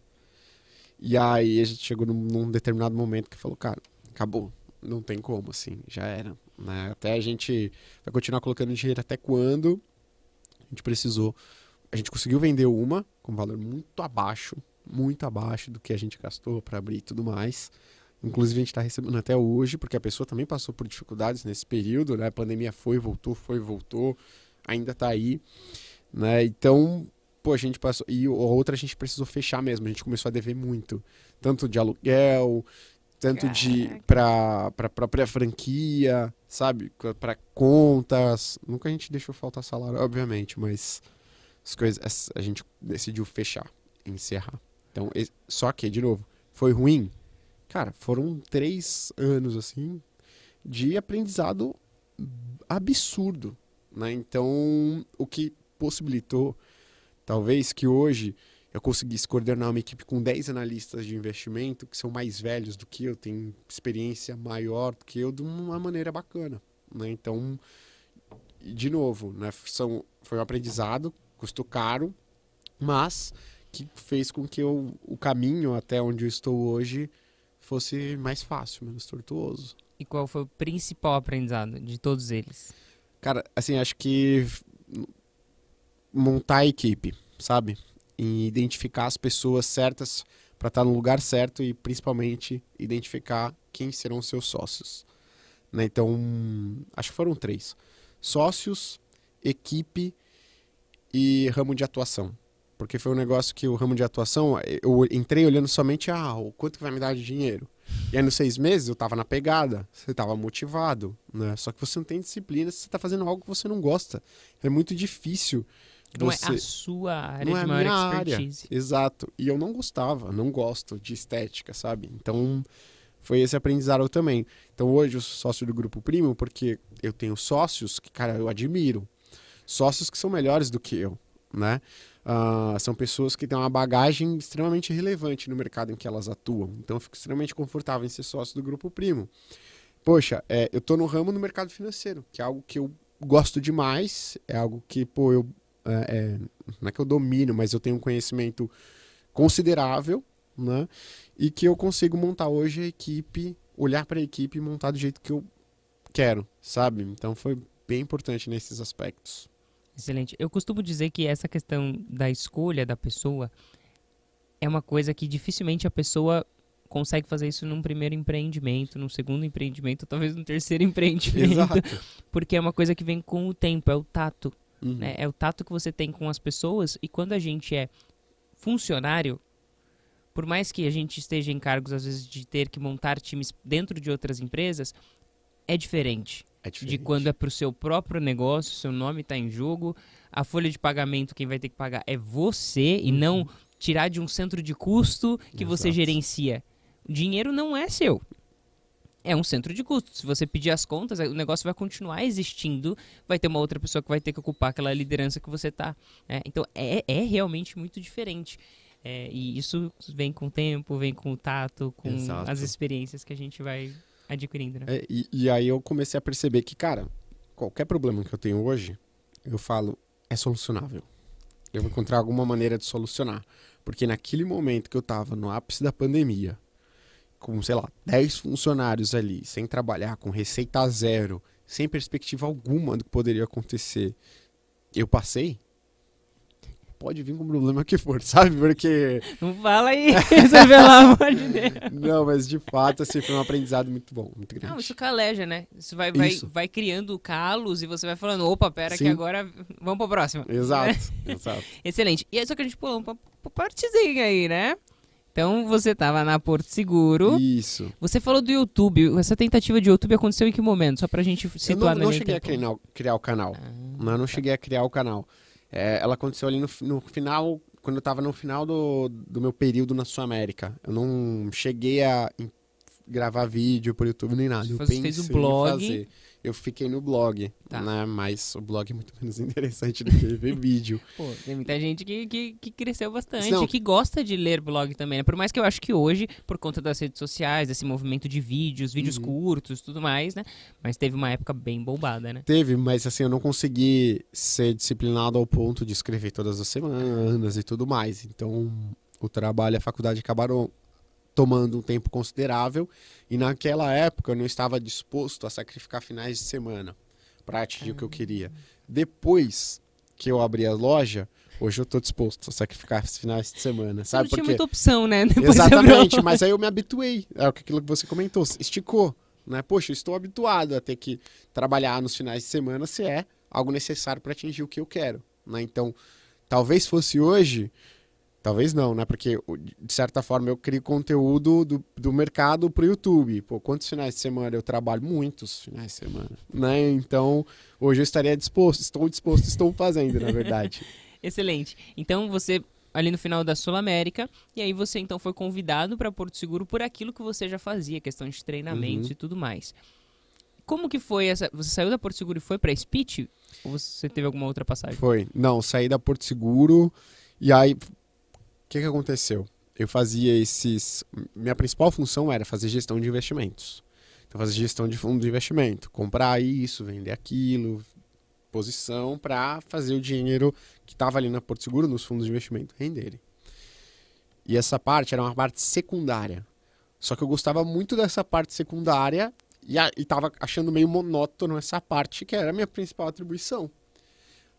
Eu vi a Luciana, né, que foi a fundadora da Speech, postando uma vaga. Se você entende de renda fixa e quer trabalhar num projeto para ajudar as pessoas físicas a investirem melhor, manda uma mensagem. Falei, cara, casamento perfeito, né? Time. Exato, timing perfeito.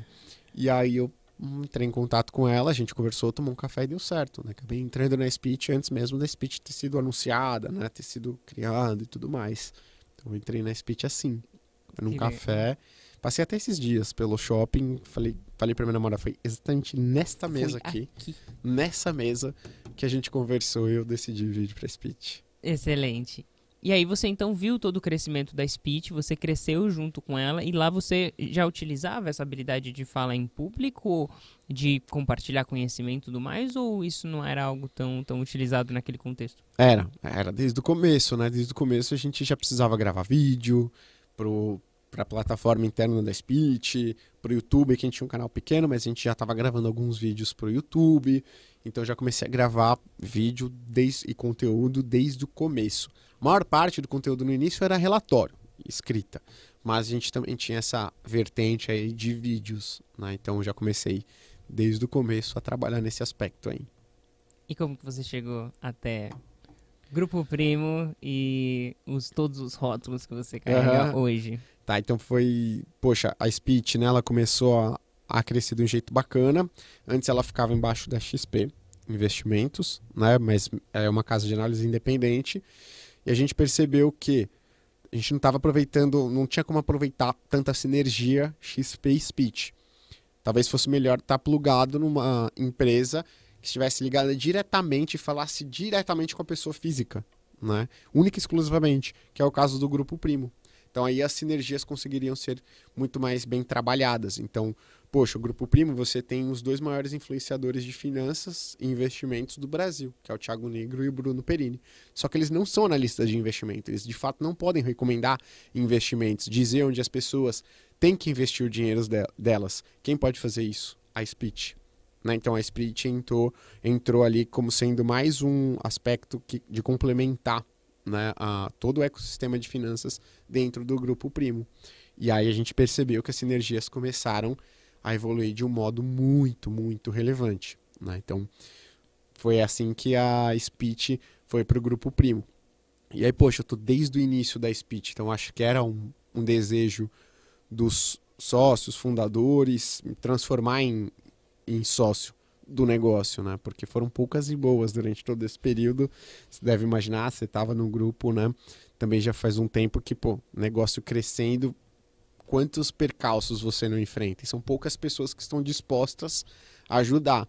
Então acho que eu sempre tive disposto, percebi que essa é uma chance em um milhão que as pessoas têm. Quando eu trabalhava na Sul América e na Porto, eu, eu sempre comunicava, falava, olha, um dia eu quero entrar em um negócio que ele seja pequeno, no mercado em expansão e que ele esteja crescendo, porque eu quero me tornar sócio desse negócio. Quero crescer junto Quero crescer ele. junto, porque a chance de você, que eu costumo dizer, dar a porrada da sua vida, é nesse aspecto. Você ser sócio de um negócio pequeno em expansão, que esteja no mercado em expansão. É, é daí que vem a maior parte dos multimilionários, dos bilionários, inclusive. São negócios pequenos em expansão, em mercados em expansão. E eu sempre tive isso na minha cabeça. A Speed foi isso né? A decisão de eu ter ido no.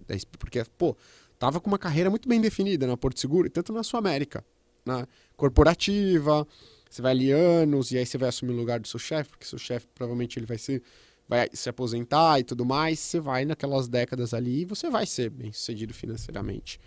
Mas o que eu sempre pensei, não é aí que tá a porrada da vida. O que é a porrada da vida? A porrada da vida é o resolver os problemas financeiros da minha família. Né? É se tornar um magnata. Se tornar um magnata, né? Deitado na espreguiçadeira na frente da piscina. Onde que está essa chance?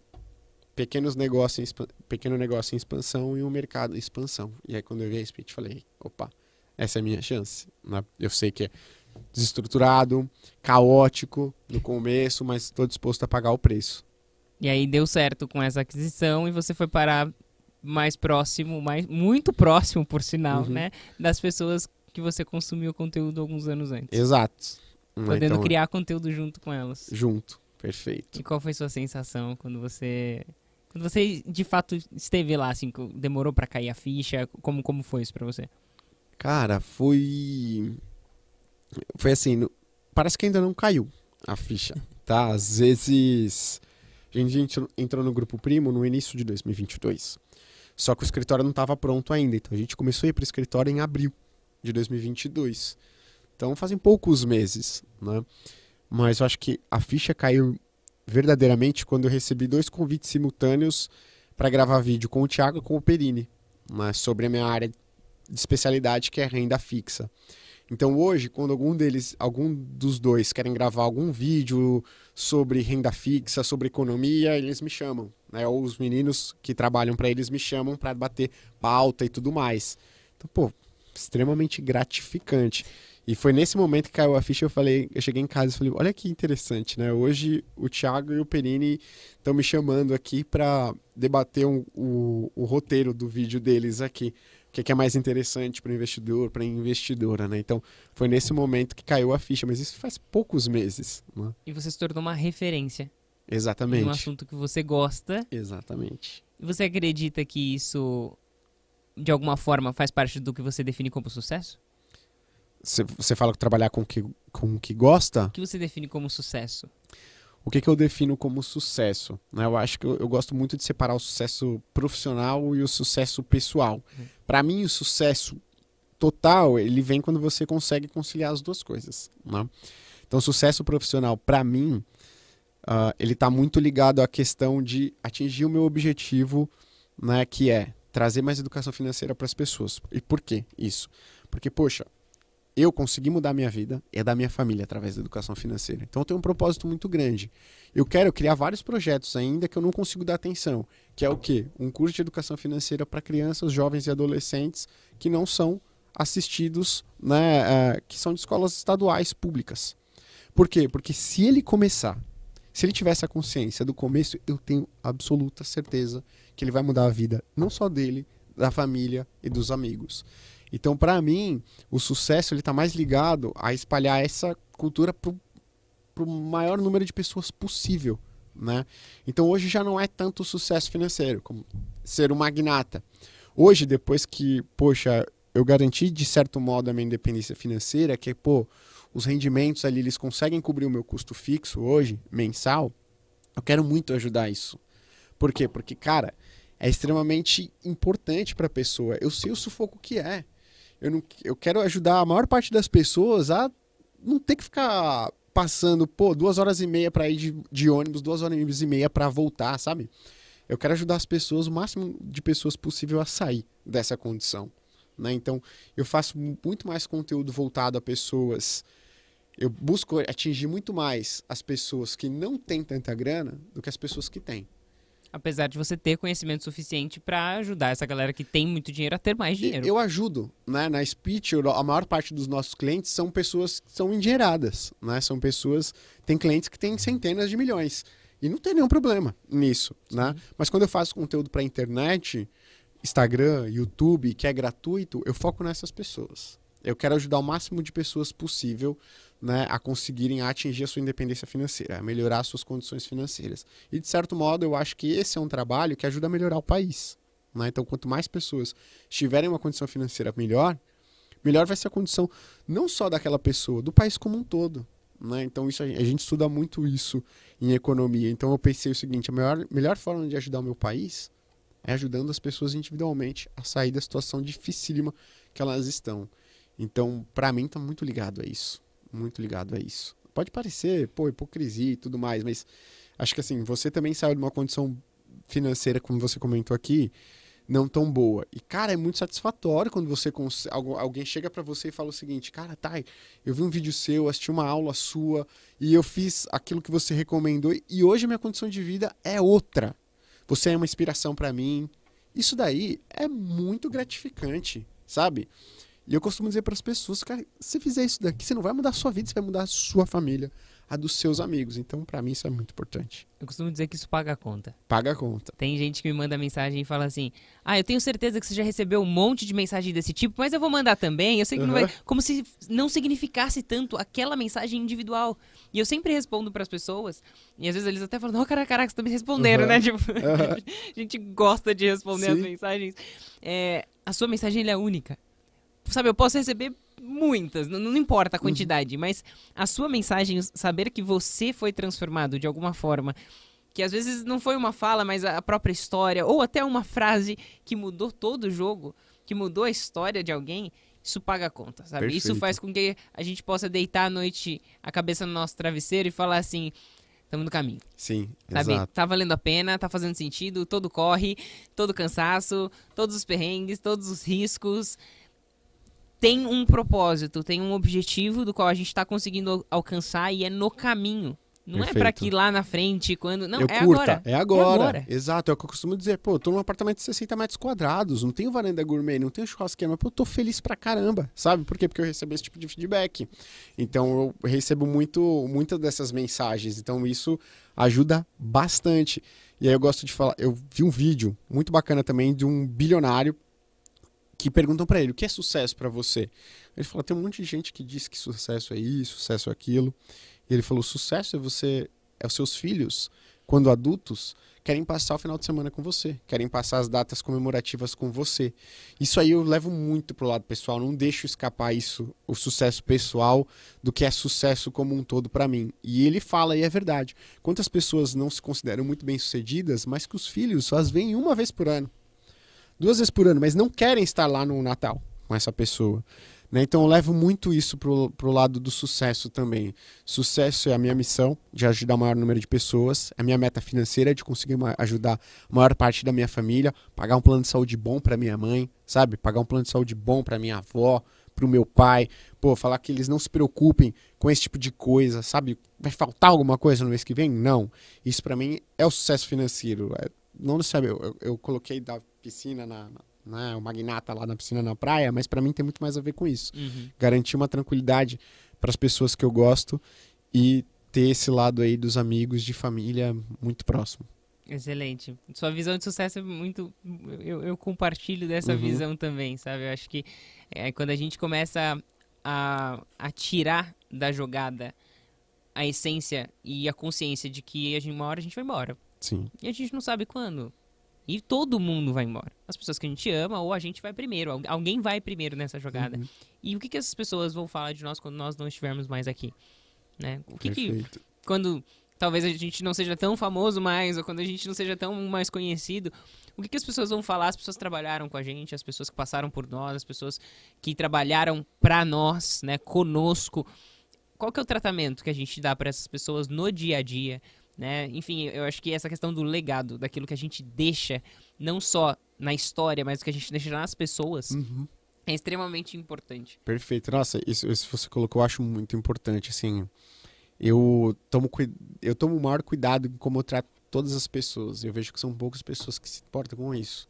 Né? Qualquer lugar que você chega, como é que você trata todo mundo que você encontra no meio do caminho. Eu acho que isso é muito bacana. Né? Eu, eu procuro ser o cara que as pessoas, quando perguntarem quem que é o Gui, né? Pô, o Gui é aquele cara que ele cumprimentava todo mundo quando ele entrava. Pô, o cara que tava sempre sorrindo, o cara que tava sempre para cima, sabe? Sempre tentando motivar, sempre tentando animar. Então, sempre tá todo, todo mundo bem. Eu sempre procuro ser esse cara. Pode ser chato, assim, mas de fato eu procuro ser esse cara.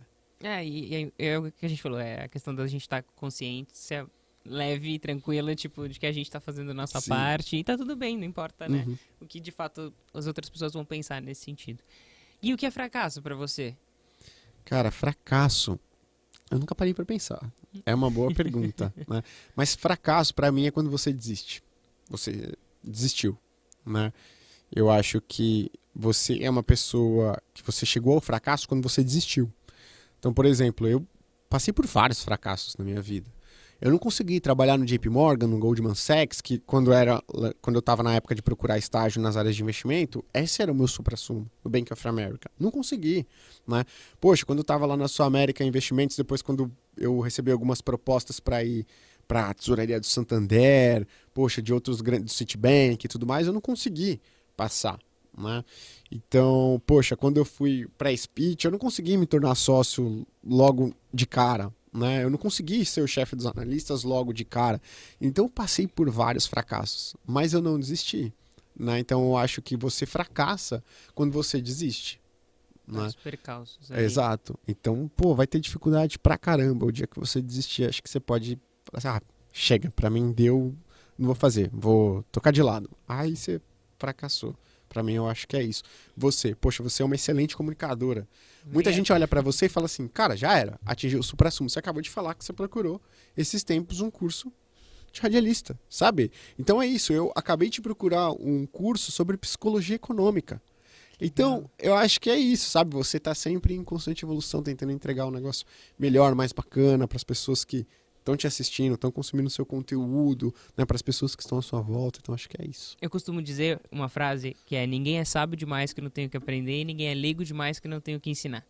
Se a gente, Perfeito. em algum momento, você tá na nossa cabeça de que a gente sabe tudo sobre um assunto, a gente para de crescer.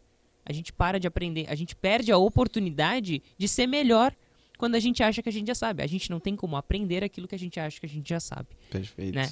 E também tem aquela mentalidade de que, pô, mas eu não vou conseguir aprender isso. Eu sempre falo para as pessoas, aquilo que você sabe hoje, um dia você não soube. Uhum. Ou seja, você tem a capacidade plena de aprender qualquer coisa que você queira, dado um determinado tempo e, e um contexto adequado para isso. Então, eu acredito que essa, essa mentalidade de evolução constante, ela a gente começou falando da sua infância, né? Uhum. E a gente consegue ver diversos padrões se repetindo de eu quero fazer, eu quero, eu preciso fazer essa proatividade. Eu vejo que essa proatividade de fazer acontecer, essa capacidade de, de testar, de tentar, de se desafiar, é uma coisa que vem com você desde sempre, Uhum. né? E que você continua colocando em pauta. E uma das coisas que você falou é um desejo futuro.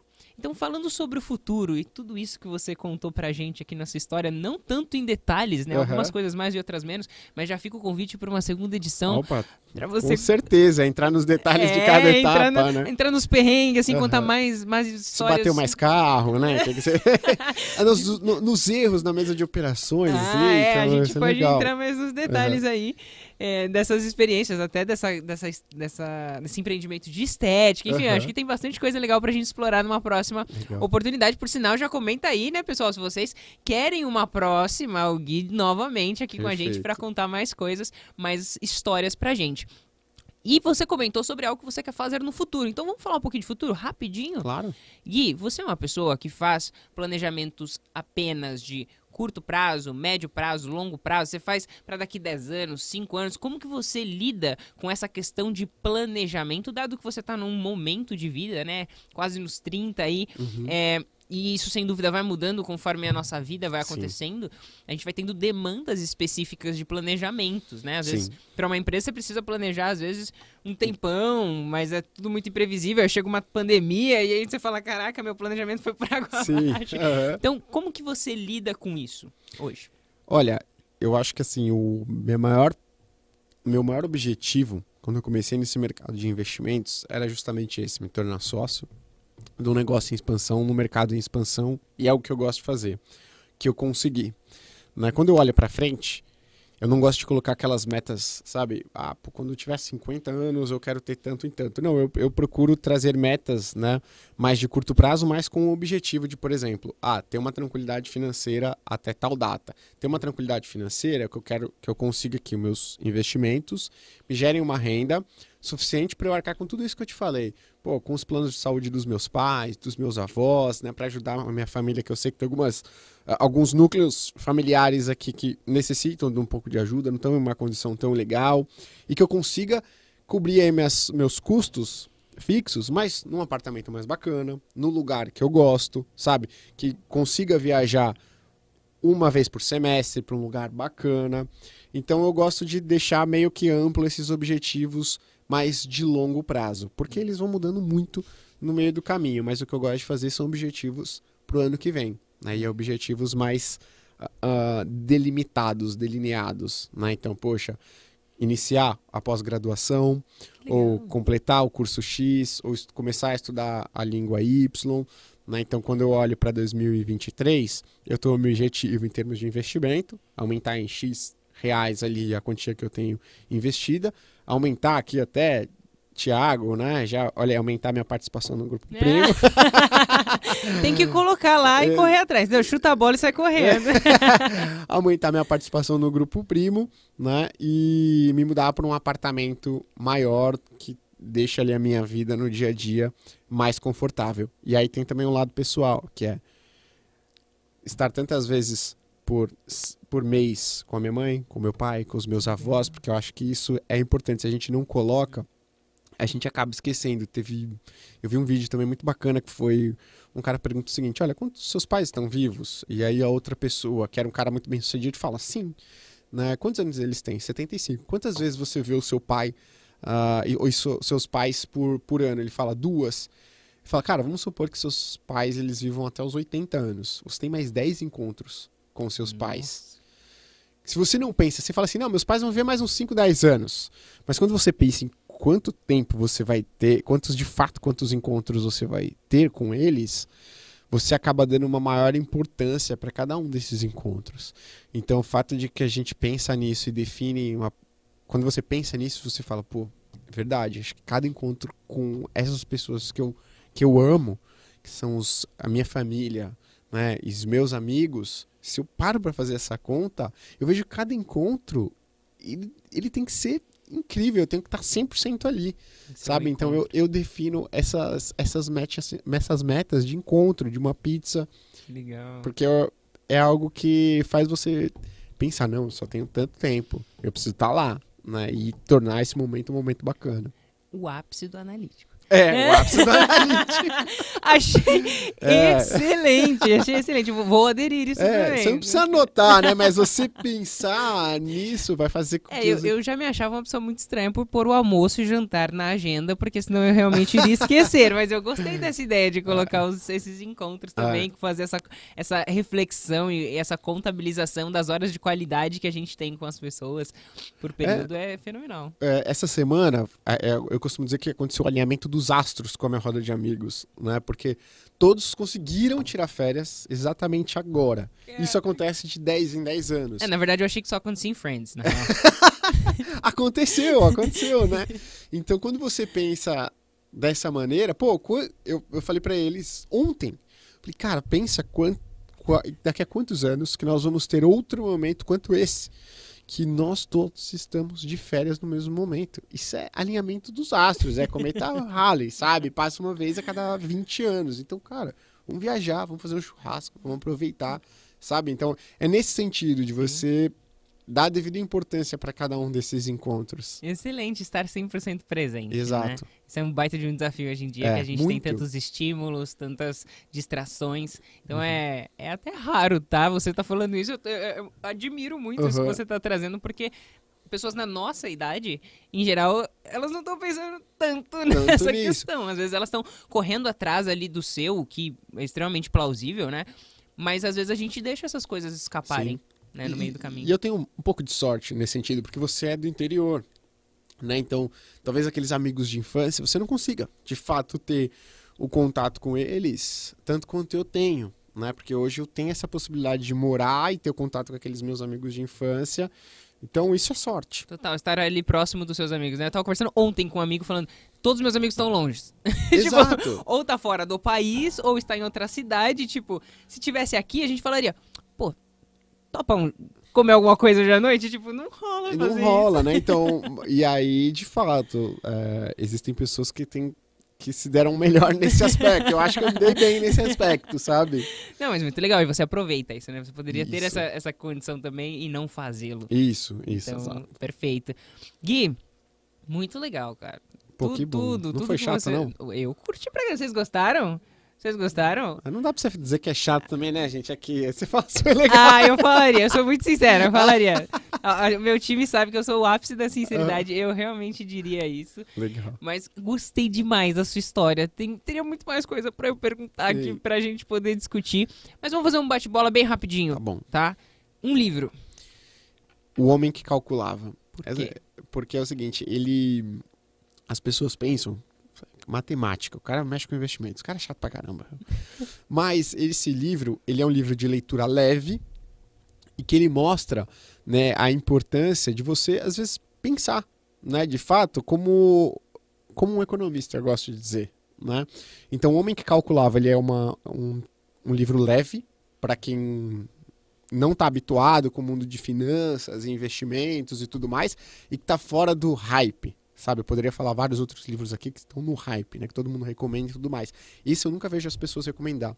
E eu acho que é um ponto de partida para a pessoa criar a consciência do hábito de poupar, de investir e tudo mais. É a história de um homem que, por ele saber né, ah, um pouquinho mais sobre o conhecimento financeiro e de números, ele consegue se destacar em vários momentos da vida dele que não necessariamente tem a ver com profissão, com investimentos. Então, várias decisões do dia a dia da pessoa, e é uma história que ele consegue se sobressair, e de sobressaindo a cada vez, ele consegue chegar num lugar muito bacana. Então, O Homem que Calculava, de Mal Batarran, é um livro muito bacana para as pessoas. né? Eu particularmente gosto muito desse livro. Ah. Ele é fácil de digerir, né? Exato, exato. Ele aproxima Ele é fácil a, a matemática da nossa vida, sabe? De um jeito que você fala, caraca, não sabia. Não é báscara. Exato, exato. Ninguém, vamos falar aqui um livro, né, básico e tudo mais. Muito bom. Um filme. Ah, v de Vingança. V de Vingança. Por V quê? de Vingança. Eu acho sensacional a ideia, óbvio, é uma ficção, mas eu acho sensacional a ideia de que uma pessoa, né, que ela não tem, assim, ela tem, poxa, uma riqueza material muito grande, ela abre mão de tudo para consertar o que tá errado no mundo, sabe? Então, para mim, V de Vingança é muito bacana, me prende do começo ao fim, né? Porque é um cara que, poxa, fala assim, não tô nem aí. A única coisa que eu quero é consertar tudo que tá errado nesse país, sabe? Então eu acho muito bacana, fora que a história, a música. Se você tava no carro agora escutando a, a, a playlist do V de Vingança. Legal. Eu acho muito bacana, muito bacana. Se sua vida fosse um filme, qual seria a música principal da trilha sonora?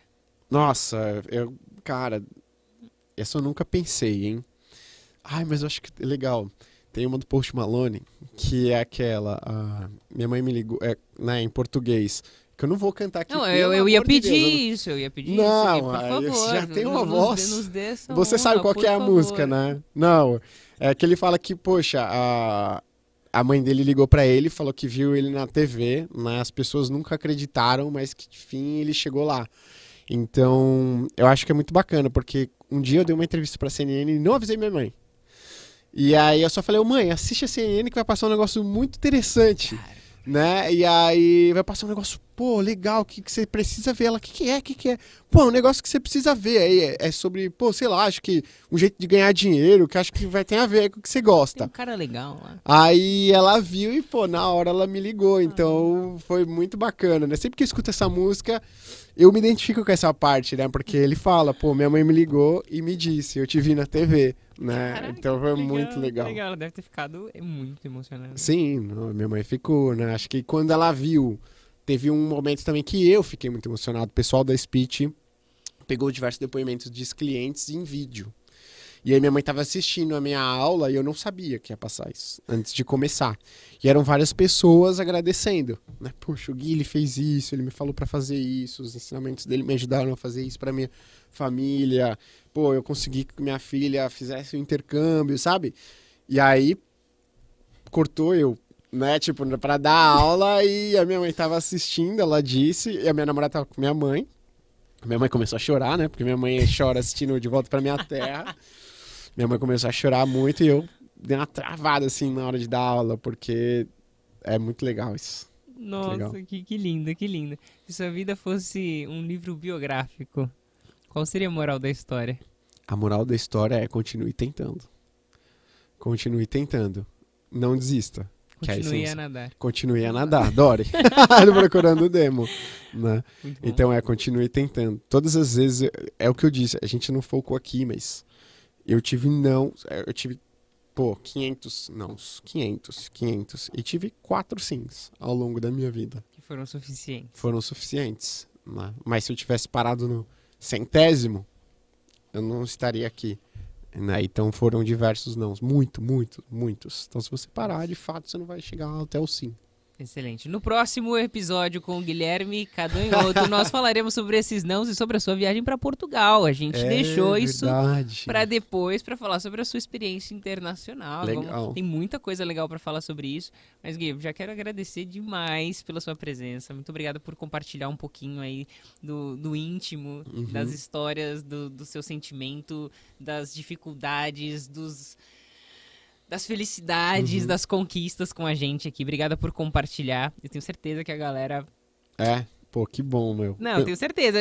Mandem as mensagens pra gente, né? Manda lá pro Gui também, por Sim, favor, né? exato. Não, obrigado pelo convite, assim, é um prazer estar aqui, né? Primeiro, porque eu já te admirava lá do grupo, né? Então, pô, você tinha uma baita de uma responsa, você segurou essa responsa, matou no peito, né? Você sabe do que eu tô falando, então é desse tipo de pessoa que eu quero estar próximo, então, poxa, qualquer desafio que você passar e você fala assim, acho que o Gui pode ajudar, pode me chamar, porque acho que você é uma pessoa sensacional. E você acha que vai ter muito sucesso. Acho que o podcast vai estourar e eu vou estar lá. Pô, eu fui um dos primeiros, hein?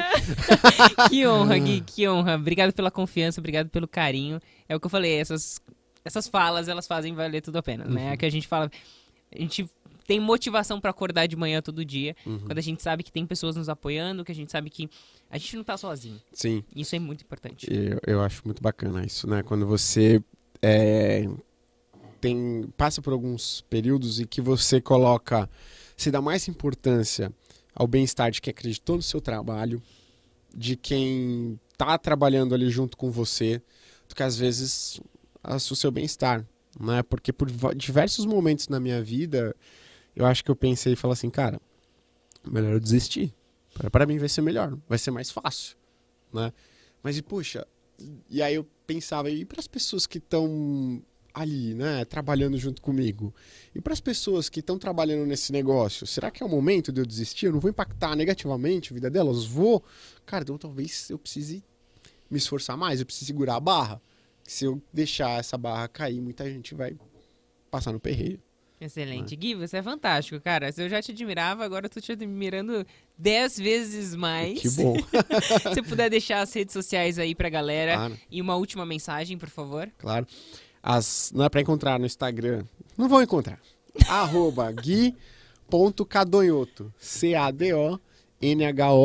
C-A-D-O-N-H-O-T-T-O. Gente, tá na Então- descrição. É, no YouTube vai ter. Eu tô no canal da Finclass, no canal da Speech, então pode me encontrar por lá também. E uma mensagem que eu queria deixar, e que eu vi, e que eu falei assim, cara, isso é muito importante. É, não parece besteira, mas é que assim, você consegue. Você consegue, não importa a sua origem, não importa de onde você vem, não importa a sua situação agora, você consegue. Se você, poxa, quer pensa em estudar fora, você pode estar sem um real no bolso. Se você continuar tentando, você vai conseguir.